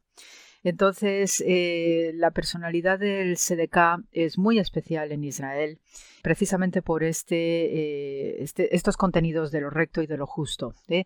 Lo que se ha hecho mal debe corregirse, lo que ha sido robado debe ser devuelto a su dueño, no deben sufrir los inocentes y aquellos que hayan hecho daño deben ser reprendidos para que vuelvan a hacer el bien. Por tanto, el sadik es, es, el que se encarga ¿no? de hacer todas estas correcciones de manera tremendamente humana. No se busca mm, bajo ningún concepto eh, un carácter o una naturaleza justiciera ¿eh? de lo que se debe hacer o lo que, se debe, o lo que no se debe hacer. El sadik, que por tanto es un ser humano como cualquiera de nosotros, el sadik también siente dolor, siente placer, sonríe, llora y ríe sufre por la amargura del espíritu y danza con alegría. A veces su corazón palpita de amor y otras la sangre le hierve de ira. Se frustra con el fracaso, se alegra con el éxito, celebra la vida y se lamenta cuando aquellos que ama deben partir porque todas estas cosas forman parte del carácter del ser humano tal como Dios lo hizo, por lo que también son divinas. Como todos nosotros, también el sadik debe comer y dormir, debe tomarse tiempo para el ocio y disfrutar de la compañía de otros, pero hace todas estas cosas de un modo más elevado, de una forma divina, porque para el sadik no hay nada que simplemente sea, todo tiene un propósito, en todo ve un significado. Para el sadik todo lo que existe es un medio para conectarse con el Dios infinito.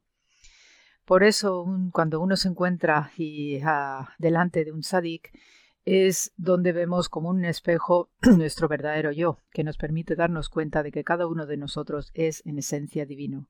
Y entonces solo con estar allí, pero en, especial cuando establecemos un vínculo con Él, nos conecta con Dios a través de la figura del Sadik.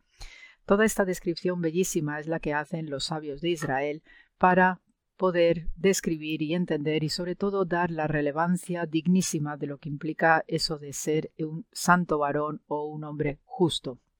También en la tradición eh, de Israel y por todas las descripciones que hay en diversas partes del Talmud, ¿no? como el Tratado Yevamot, como el Tratado Sanedrín, también en la literatura mística del judaísmo, ¿no? que se llama el libro del Soar, que empezó a componerse a comienzos del siglo II, tenemos diversas eh, formas y manifestaciones de los, eh, de los tzadikim, el plural ¿no? masculino, y según el Talmud, eh, tenemos el Talmud, la referencia os la doy ¿no? en el Tratado Sanedrín o en el Tratado Sukkah, entre otras partes del Talmud, se nos describe que hay 36 tzadikim viviendo entre nosotros. Eso desde el punto de vista de la tradición rabínica. Eh, cada uno de estos justos, eh, cada uno de estos sadikim viven generacionalmente, es decir, que cada generación, eh, que suele abarcar unos 100 años, pues hay siempre un sadik y suelen ser anónimos, y además es necesario que sean anónimos porque de esta manera pueden ir trabajando para que impere la justicia y así el mundo no sea destruido. Entonces es una figura que con el tiempo y gracias al folclore judío y sobre todo entroncando ¿no? con aspectos también de misticismo, el sadik se convertía en una especie de, líder espiritual y que protegía de manera eh, muy muy importante eh, a todas las comunidades y sobre todo cuando estamos hablando de un contexto de judaísmo que está en diáspora, que está en exilio, sobre todo a partir del año 70, con la destrucción del Templo de Jerusalén en, manos de los, de los romanos de Tito, pues se hace más necesaria que nunca la figura del tzadik, porque es el que cohesiona junto con los rabinos y junto con todas las liturgias sinagogales, pero el tzadik es esa referencia espiritual al hilo de la descripción tan preciosa que os comentaba eh, hace unos minutos. Entonces, eh, cada uno de estos sadikim que generacionalmente se van eh, presentando ¿no? Eh, de manera viva, de manera encarnada, ¿no?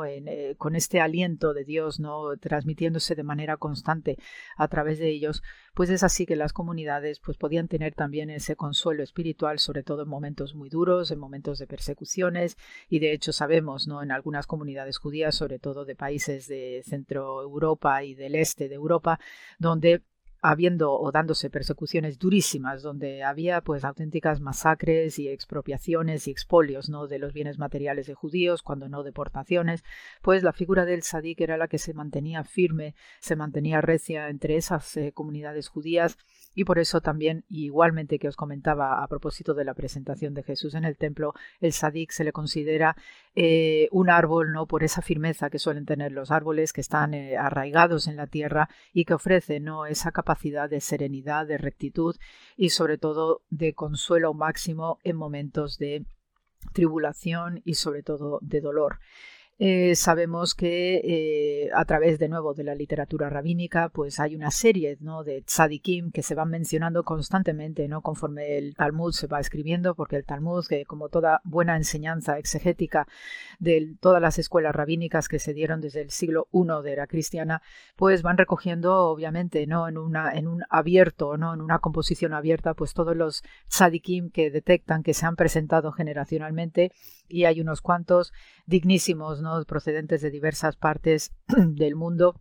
Y eh, también en España pues tenemos algunos sadikim eh, célebres, ¿no? O de tipo eh, sefardí, ¿no? Como Moshe Haim Lutzato, ¿no? Que además son grandes pensadores y dejaron escritos maravillosos este mundo de los tzadikim, eh, a poco que eh, pues miréis también en el cine, ¿no? A veces las literaturas y el cine especialmente pues nos transmite este mundo de, los eh, piadosos y de los tzadikim. Lo podéis ver perfectamente en la película El violinista sobre el tejado, una película histórica que representa este ambiente de judíos piadosos donde tienen estos líderes llamados tzadik y esta estos líderes pues eh, precisamente no tenían ese punto no de sobrenatural también y de hecho se consideraba que el sadik también podía tener capacidad digamos de realizar milagros de realizar sanaciones. En algunos casos y sobre todo en Polonia tenemos relatos de tzadikim que podían incluso levitar ¿no? de la elevación espiritual que tenían y siempre había algo no sobrenatural alrededor de ellos. Y eran también fabulosos intérpretes de sueños. Y esto nos va conectando mucho también con lo que era la figura de San José que siempre recibía mensajes muy puntuales y urgentes a través de los sueños. Lo mismo que otro ilustre ancestro eh, ese José en Egipto, el hijo de Jacob, que fue vendido por sus hermanos, que también hacía interpretaciones de sueños al faraón de Egipto. Entonces, eh, uno puede ir conectando y rastreando a través de la historia de Israel todas estas experiencias, digamos, místicas o espirituales donde la figura del Sadik se ha ido manifestando a través también de diversos personajes venerables del Antiguo Testamento, y es aquí que cuando llegamos a la figura de San José encontramos un hombre nobilísimo, un hombre santo, un hombre justo, según la descripción tradicional bíblica, y se corresponde perfectamente con estos valores que os he descrito de la figura del Sadik, porque es precisamente el espejo ¿no? que estamos leyendo en San José de este concepto tan profundo para el judaísmo, donde San José muestra esa humanidad tan excepcional, tan protectora y tan cuidadosa y especialmente tan diligente a la hora de cuidar de María y de ese niño tan especial como fue Jesús. Entonces, eh, amigos, eh, mi propósito en este programa es arrancar una serie de explicaciones acerca y alrededor de la figura de, José y os seguiré ampliando más información en este mes de marzo, tan especial, ¿no? Por esta dedicación a los padres también, como grandes hombres y grandes referencias de nuestras familias, junto con las madres, y, os iré ampliando más información que además nos va a conectar directamente y según la mirada judía con el mesianismo en Israel. Así que, queridos amigos, eh, os mando un abrazo muy grande eh, y mucho amor de paz y bien. Y arrancamos un mes también muy santo con un hombre muy santo y justo, un Sadik Joseph. Así que hasta la semana que viene y gracias por la escucha.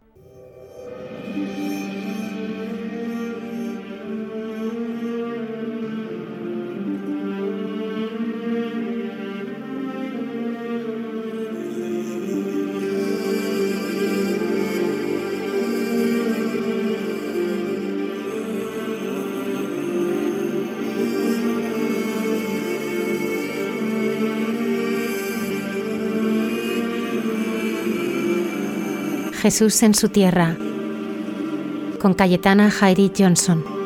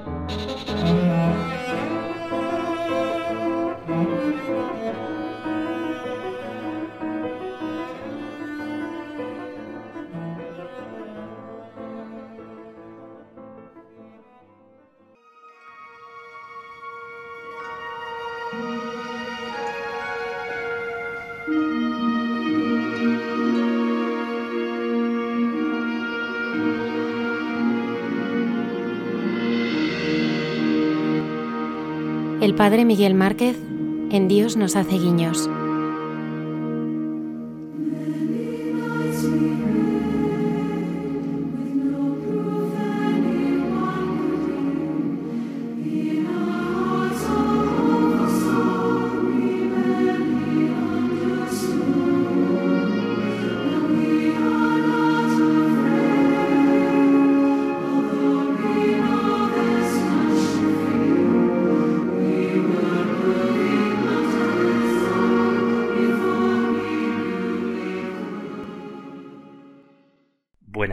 A todos y con mucha alegría de saludaros a cualquiera que estéis escuchando en este momento y a mis compañeros, amigos de la radio y a ti Almudena, a Javier y a los técnicos que están por ahí que hacen un trabajo escondido y, tan eficaz.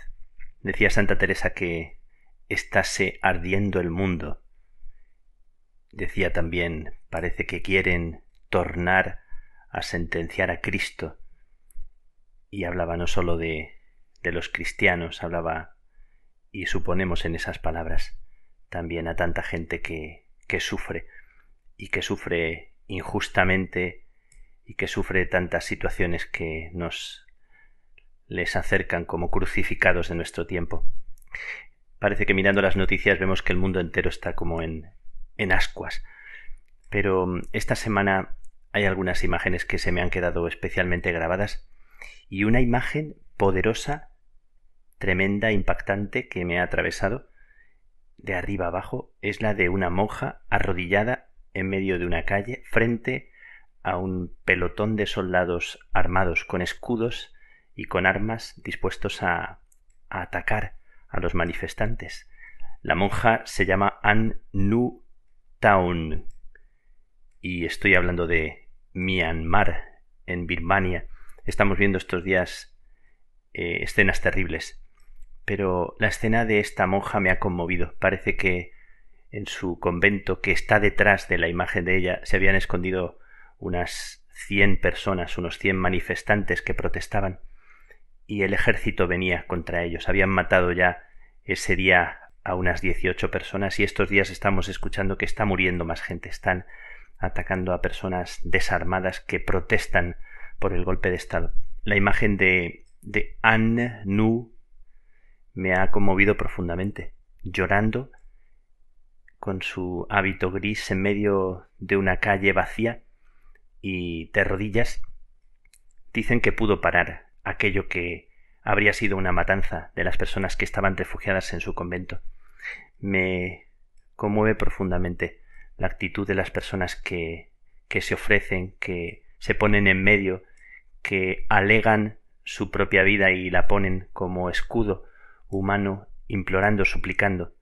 La súplica de esa monja parece que detuvo a los soldados por esa vez, no seguramente por otras veces, pero en ese momento, ¿qué movería a esta hermana a ponerse en medio y a salir de su convento y, y arriesgarse a que su propia vida fuera también eliminada.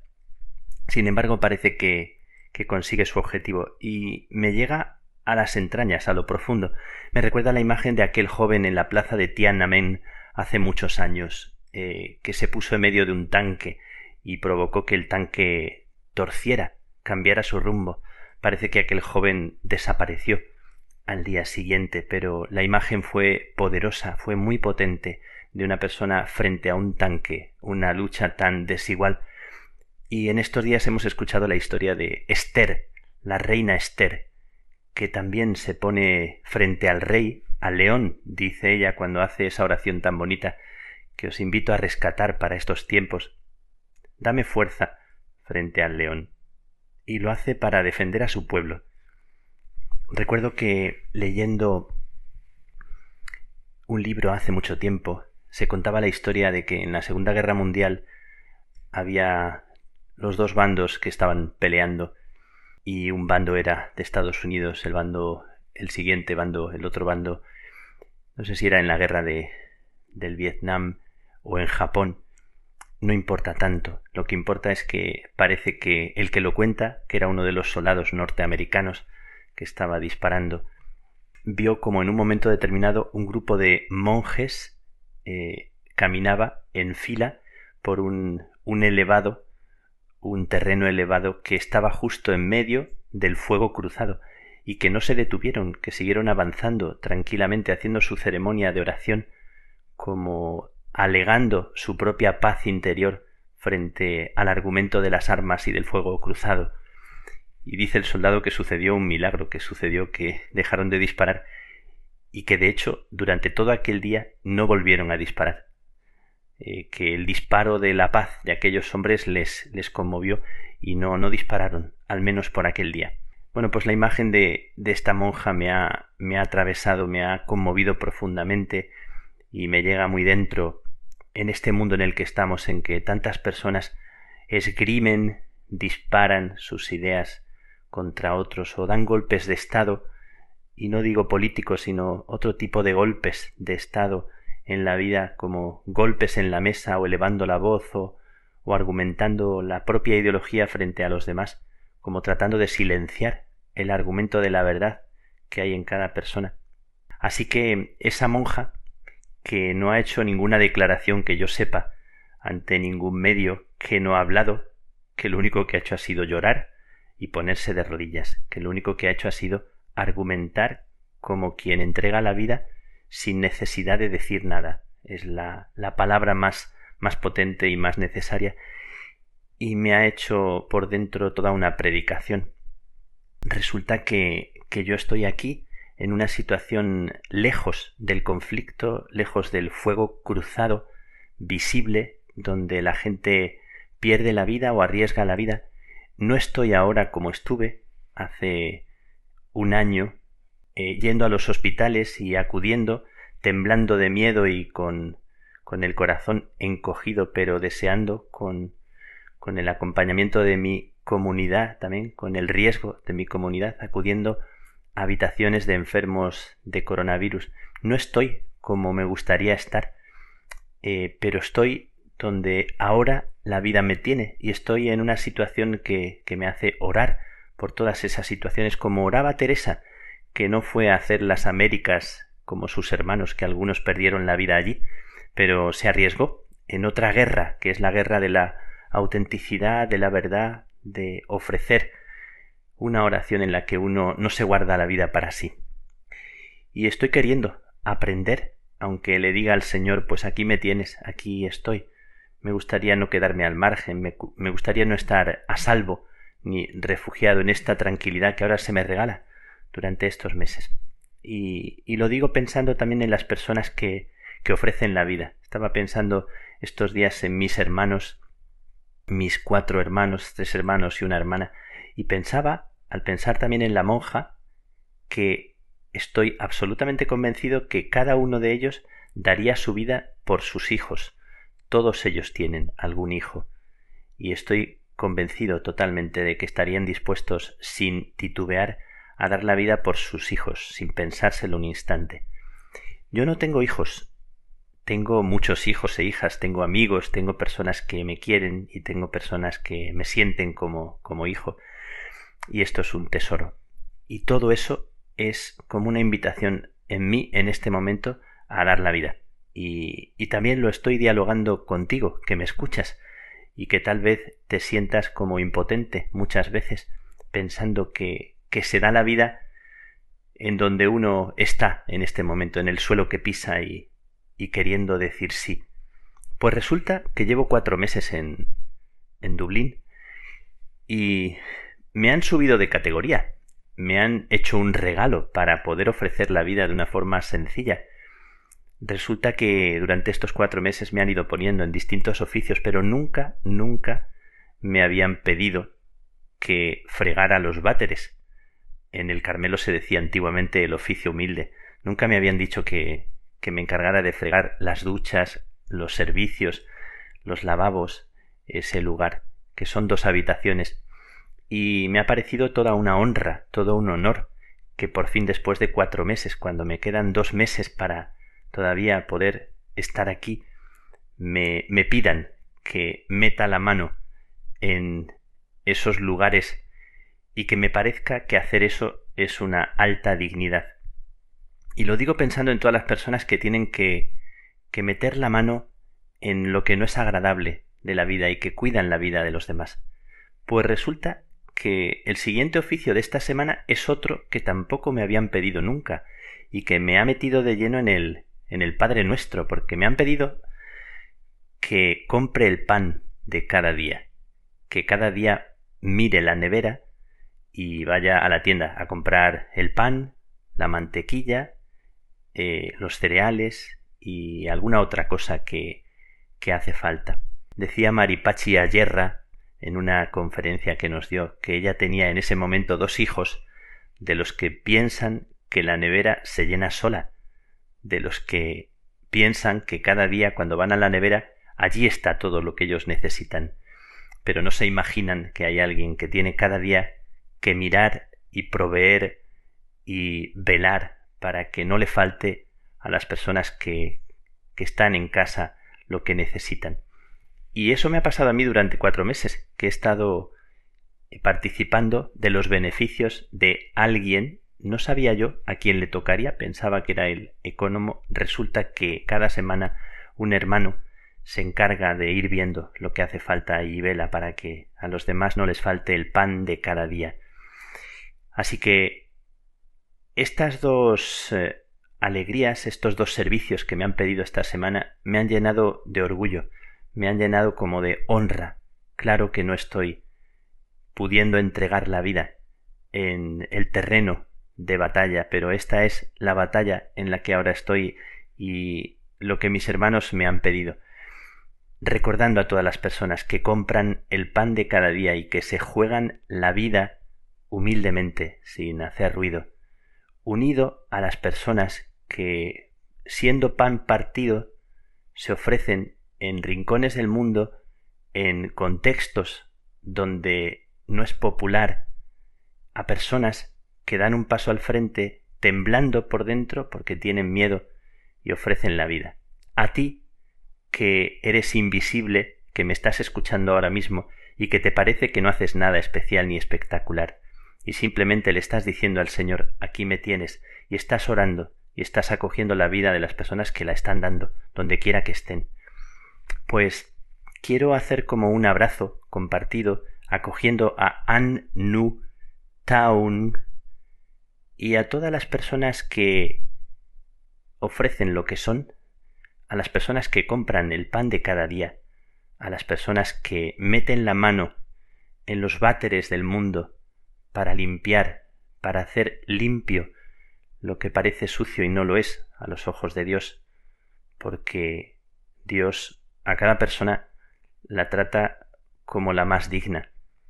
Así que hoy quiero deciros que mm, aquí pongo mi vida en manos del Señor, en este frente de batalla, recordando a todos los que ahora están en, en el límite, en el extremo, en la situación de tal vez incluso perder la vida, a los que ahora mismo están atendiendo en los hospitales. Me parece un momento muy bueno para decirle al Señor con la reina Esther, danos fuerza, dales fuerza, danos a todos fuerza frente al león del miedo que no nos paralice. Así que me anima pensar que tú, que estás ahí, que eres hijo, que eres hija, o que eres madre, o que eres padre, en este momento conmigo quieres dar la vida, porque hay otros que la están dando por nosotros. Gracias. Que Dios te bendiga, que Dios te siga dando un poquito de fuerza para un pasito más, y en ese pasito decirle sí, Señor, aquí nos tienes, contigo, para que el mundo viva.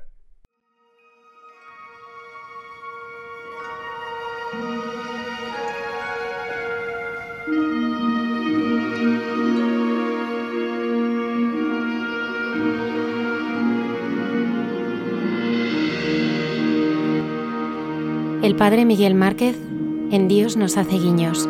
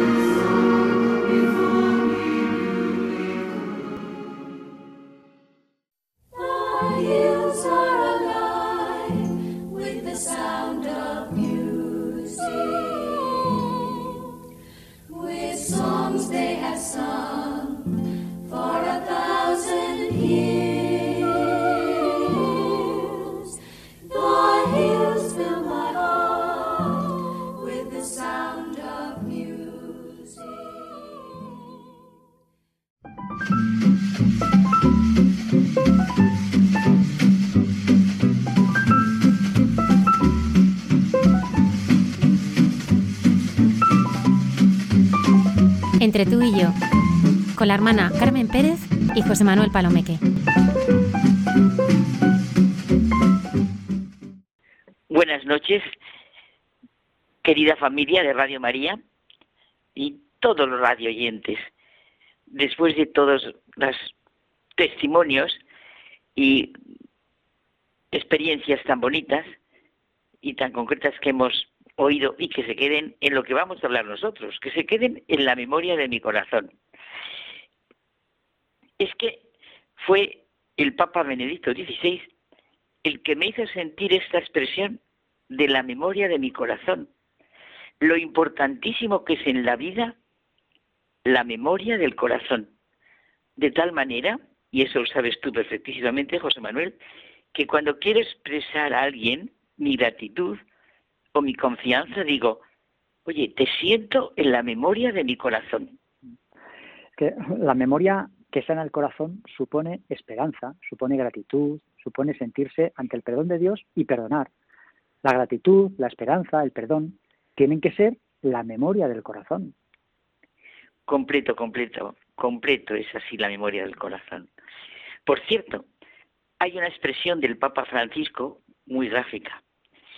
En el camino cristiano no hay un santo sin pasado, ni un pecador sin futuro.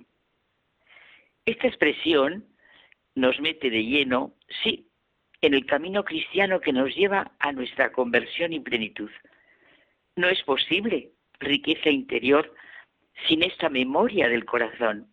Nos es vital sentir en la memoria de nuestro corazón la realidad de lo que es realmente la historia de nuestra salvación. Bueno, recordar hechos y frases tanto de los Salmos, por ejemplo, como del Nuevo Testamento.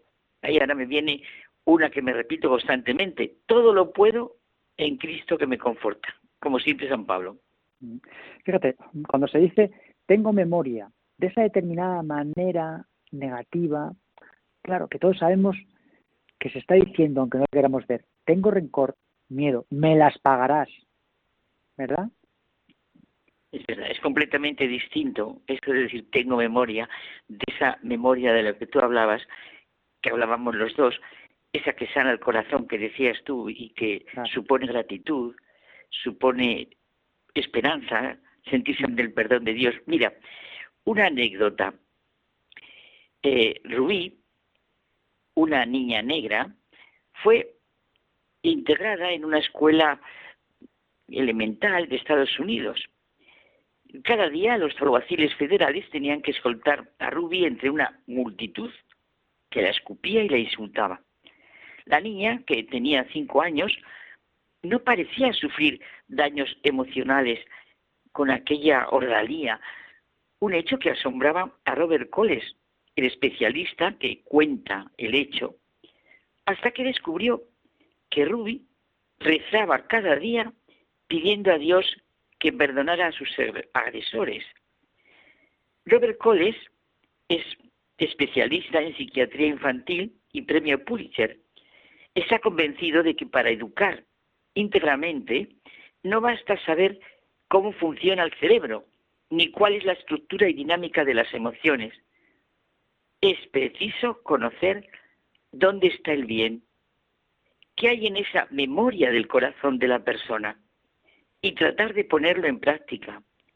Muchas veces, dice, se pretende poner remedios psiquiátricos a los que son problemas morales a última hora del sentido de la vida, problemas religiosos. Nos hace notar el psiquiatra, a través del hecho vivido por él mismo, que no es lo mismo perdonar que olvidar. Se olvida o no se olvida, por interés o comodidad. Es que tan dañino es recordar para tener en cuenta cuál ha de ser nuestra actitud con aquellas personas que nos han hecho mal, como querer estar libres de recuerdos molestos. Ninguna de las dos actitudes es buena, porque con las dos en realidad se llega a la misma situación. El recuerdo es evidente, que perjudica a la misma persona que lo experimenta. Y el olvido no es fácil, porque todo queda de alguna manera enterrado bajo nuestra conciencia y en el inconsciente no digamos, y se manifiesta en nuestros sentimientos y actividades, aparece lo que nos ha hecho daño y no hemos resuelto bien y aparece de mil formas porque sigue formando parte de nuestra vida, tanto si somos conscientes de ello como si no lo somos.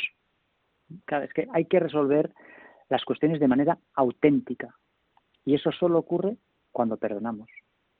Claro, es cierto. No es lo mismo perdonar que olvidar. Por algo Jesús el gran conocedor de la naturaleza humana, nos enseñó a rezar, perdónanos así como nosotros perdonamos a nuestros deudores. El psiquiatra infantil del que estamos hablando dice que lo primero es dilucidar en qué consiste ser una buena persona. La bondad no es una abstracción, sino un modo concreto de comportarse con los demás, siguiendo la regla de oro de tratar a los demás como nos gusta que nos traten a nosotros. El niño entenderá el bien en la medida en que lo vea en las acciones concretas, no como algo abstracto, sino como una presencia tangible, lo que le entra por sus sentidos, inteligencia y corazón. El niño tiene que saber lo que tú decías, lo que es la esperanza, la gratitud, el perdón. Es que fíjate, eh, los valores están para ser vividos o de lo contrario no se entienden.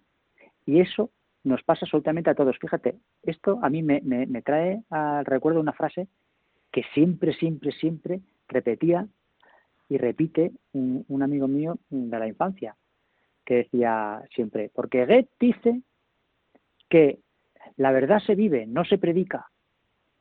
Y era, era como su bandera, ¿no? Y, fíjate, y es que Qué bien nos hace, eso que decíamos, es la memoria del corazón, qué bien nos hace. Pues yo me quedo también con la verdad se vive, no se predica. Y es verdad, solo la verdad nos hace libres. Oye, no sé si se conoce ese cuento de Tolstoy que nos recuerda Robert Coles, pero que es muy significativo. Es que este psiquiatra infantil saca un enorme partido de los relatos que nos plantean cuestiones morales. Pues bueno, vamos al cuento de Tolstoy. El viejo abuelo y el niño. El abuelo era ya muy viejo. Sus piernas no le obedecían, ni oía, ni veía bien. Tampoco tenía ya dientes. Cuando comía, se le caía la comida de la boca. Su hijo y su nuera dejaron de sentarle en la mesa y le servían las comidas detrás de la estufa. Un día le llevaron la comida en un cuenco y cuando el abuelo fue a cogerlo se le cayó al suelo y se le hizo pues nada añicos. La nuera empezó a quejarse más y más de su suegro, diciendo que todo lo rompía, y decidió darle de comer en un balde de lavar los platos. El anciano se limitó a suspirar sin decir nada. Pocos días después, ya de esta que ya era una costumbre darle así de comer, los padres vieron a su hijo pequeño jugando en el suelo con algunas planchas de madera.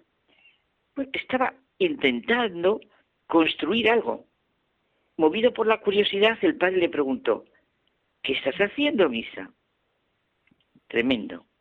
Y el pequeño le contestó, papá, estoy fabricando un balde para daros de comer en él cuando tú y mamá seáis viejos. ¿Qué te parece? es fácil comprender la reacción de los padres, ¿verdad? Lo importante es lo que vieron y decidieron a raíz de esa situación. Claro, es que aquí, si te fijas, ¿dónde está esa gratitud, esa esperanza, ese perdón que supone la auténtica memoria del corazón? Cada sus padres, en realidad, eh, se habían olvidado, se habían olvidado de aplicar digamos, las tres reglas de oro, que ellos también serán mayores. Fíjate, precisamente comenta Robert Coles que a la pequeña Ruby lo que realmente la protegió y salvó fue lo que había en el corazón de la niña. Y volvemos a repetir, perdón y esperanza.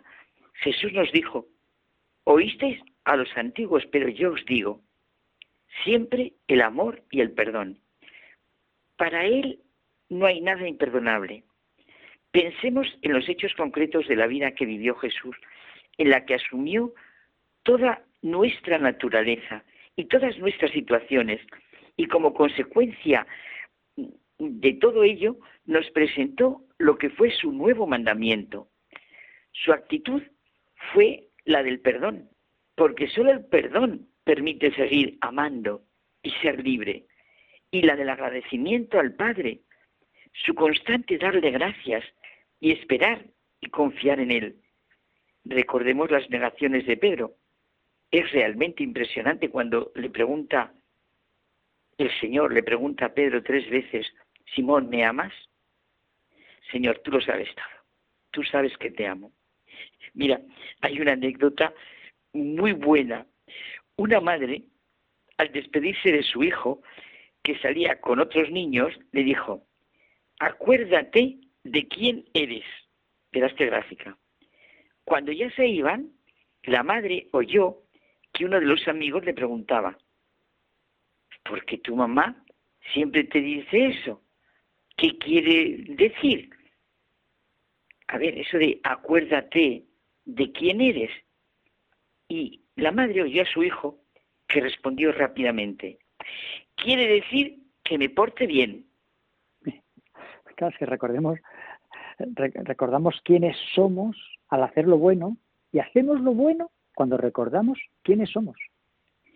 Pues nada, nosotros tenemos, claro, que ir por la vida, ¿verdad? Como ese hijo. Y que la memoria de nuestro corazón esté con lo que tú empezaste, llena de esperanza, gratitud, sintiéndonos amados y perdonados por nuestro Padre y así perdonar. O sea, saber como el niño quiénes somos realmente. Nuestra fe en Jesucristo, que nos ha redimido y nos ha salvado, es fundamental en nuestra vida y es verdaderamente nos hace sentirnos unos a otros de un modo nuevo con la misma mirada de Dios, tal como Él nos mira. Y nos adentraremos como San Agustín para llegar a saber cómo somos conocidos por nuestro Padre. Bueno, y la pregunta que Jesús hizo a sus apóstoles espera una respuesta concreta de cada uno de nosotros. ¿Y tú quién dices que soy yo? A ver, nuestra memoria cristiana ¿quién digo yo que es Jesús? ¿El Mesías que viene a salvarme? ¿El amigo que no me defrauda? ¿Mi redentor? ¿Quién digo yo de verdad que es Jesús para mí? Bueno, pues les dejamos esa pregunta a nuestros queridos oyentes para que cada uno la responda en su conciencia. Y sintiendo las tres cosas que tú nos has dicho de la memoria del corazón esa memoria que genera esperanza, gratitud y se siente el perdón. Es riquísimo sentir así una memoria de nuestro corazón. Muy bien, bueno Carmen, nos vamos, que si no nos echan. Muy bien, buenas noches. Hasta la semana que viene. Hasta la semana que viene.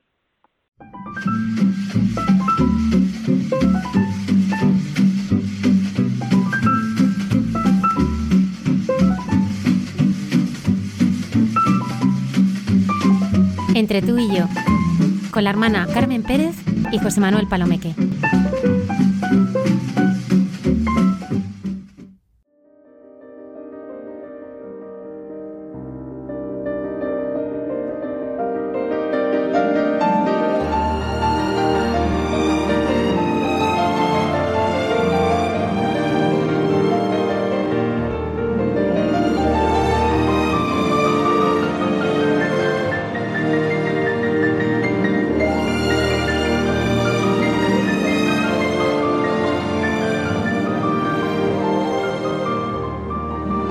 Nos despedimos hasta el próximo programa y os deseamos que continuéis viviendo esta cuaresma con intensidad. Feliz semana.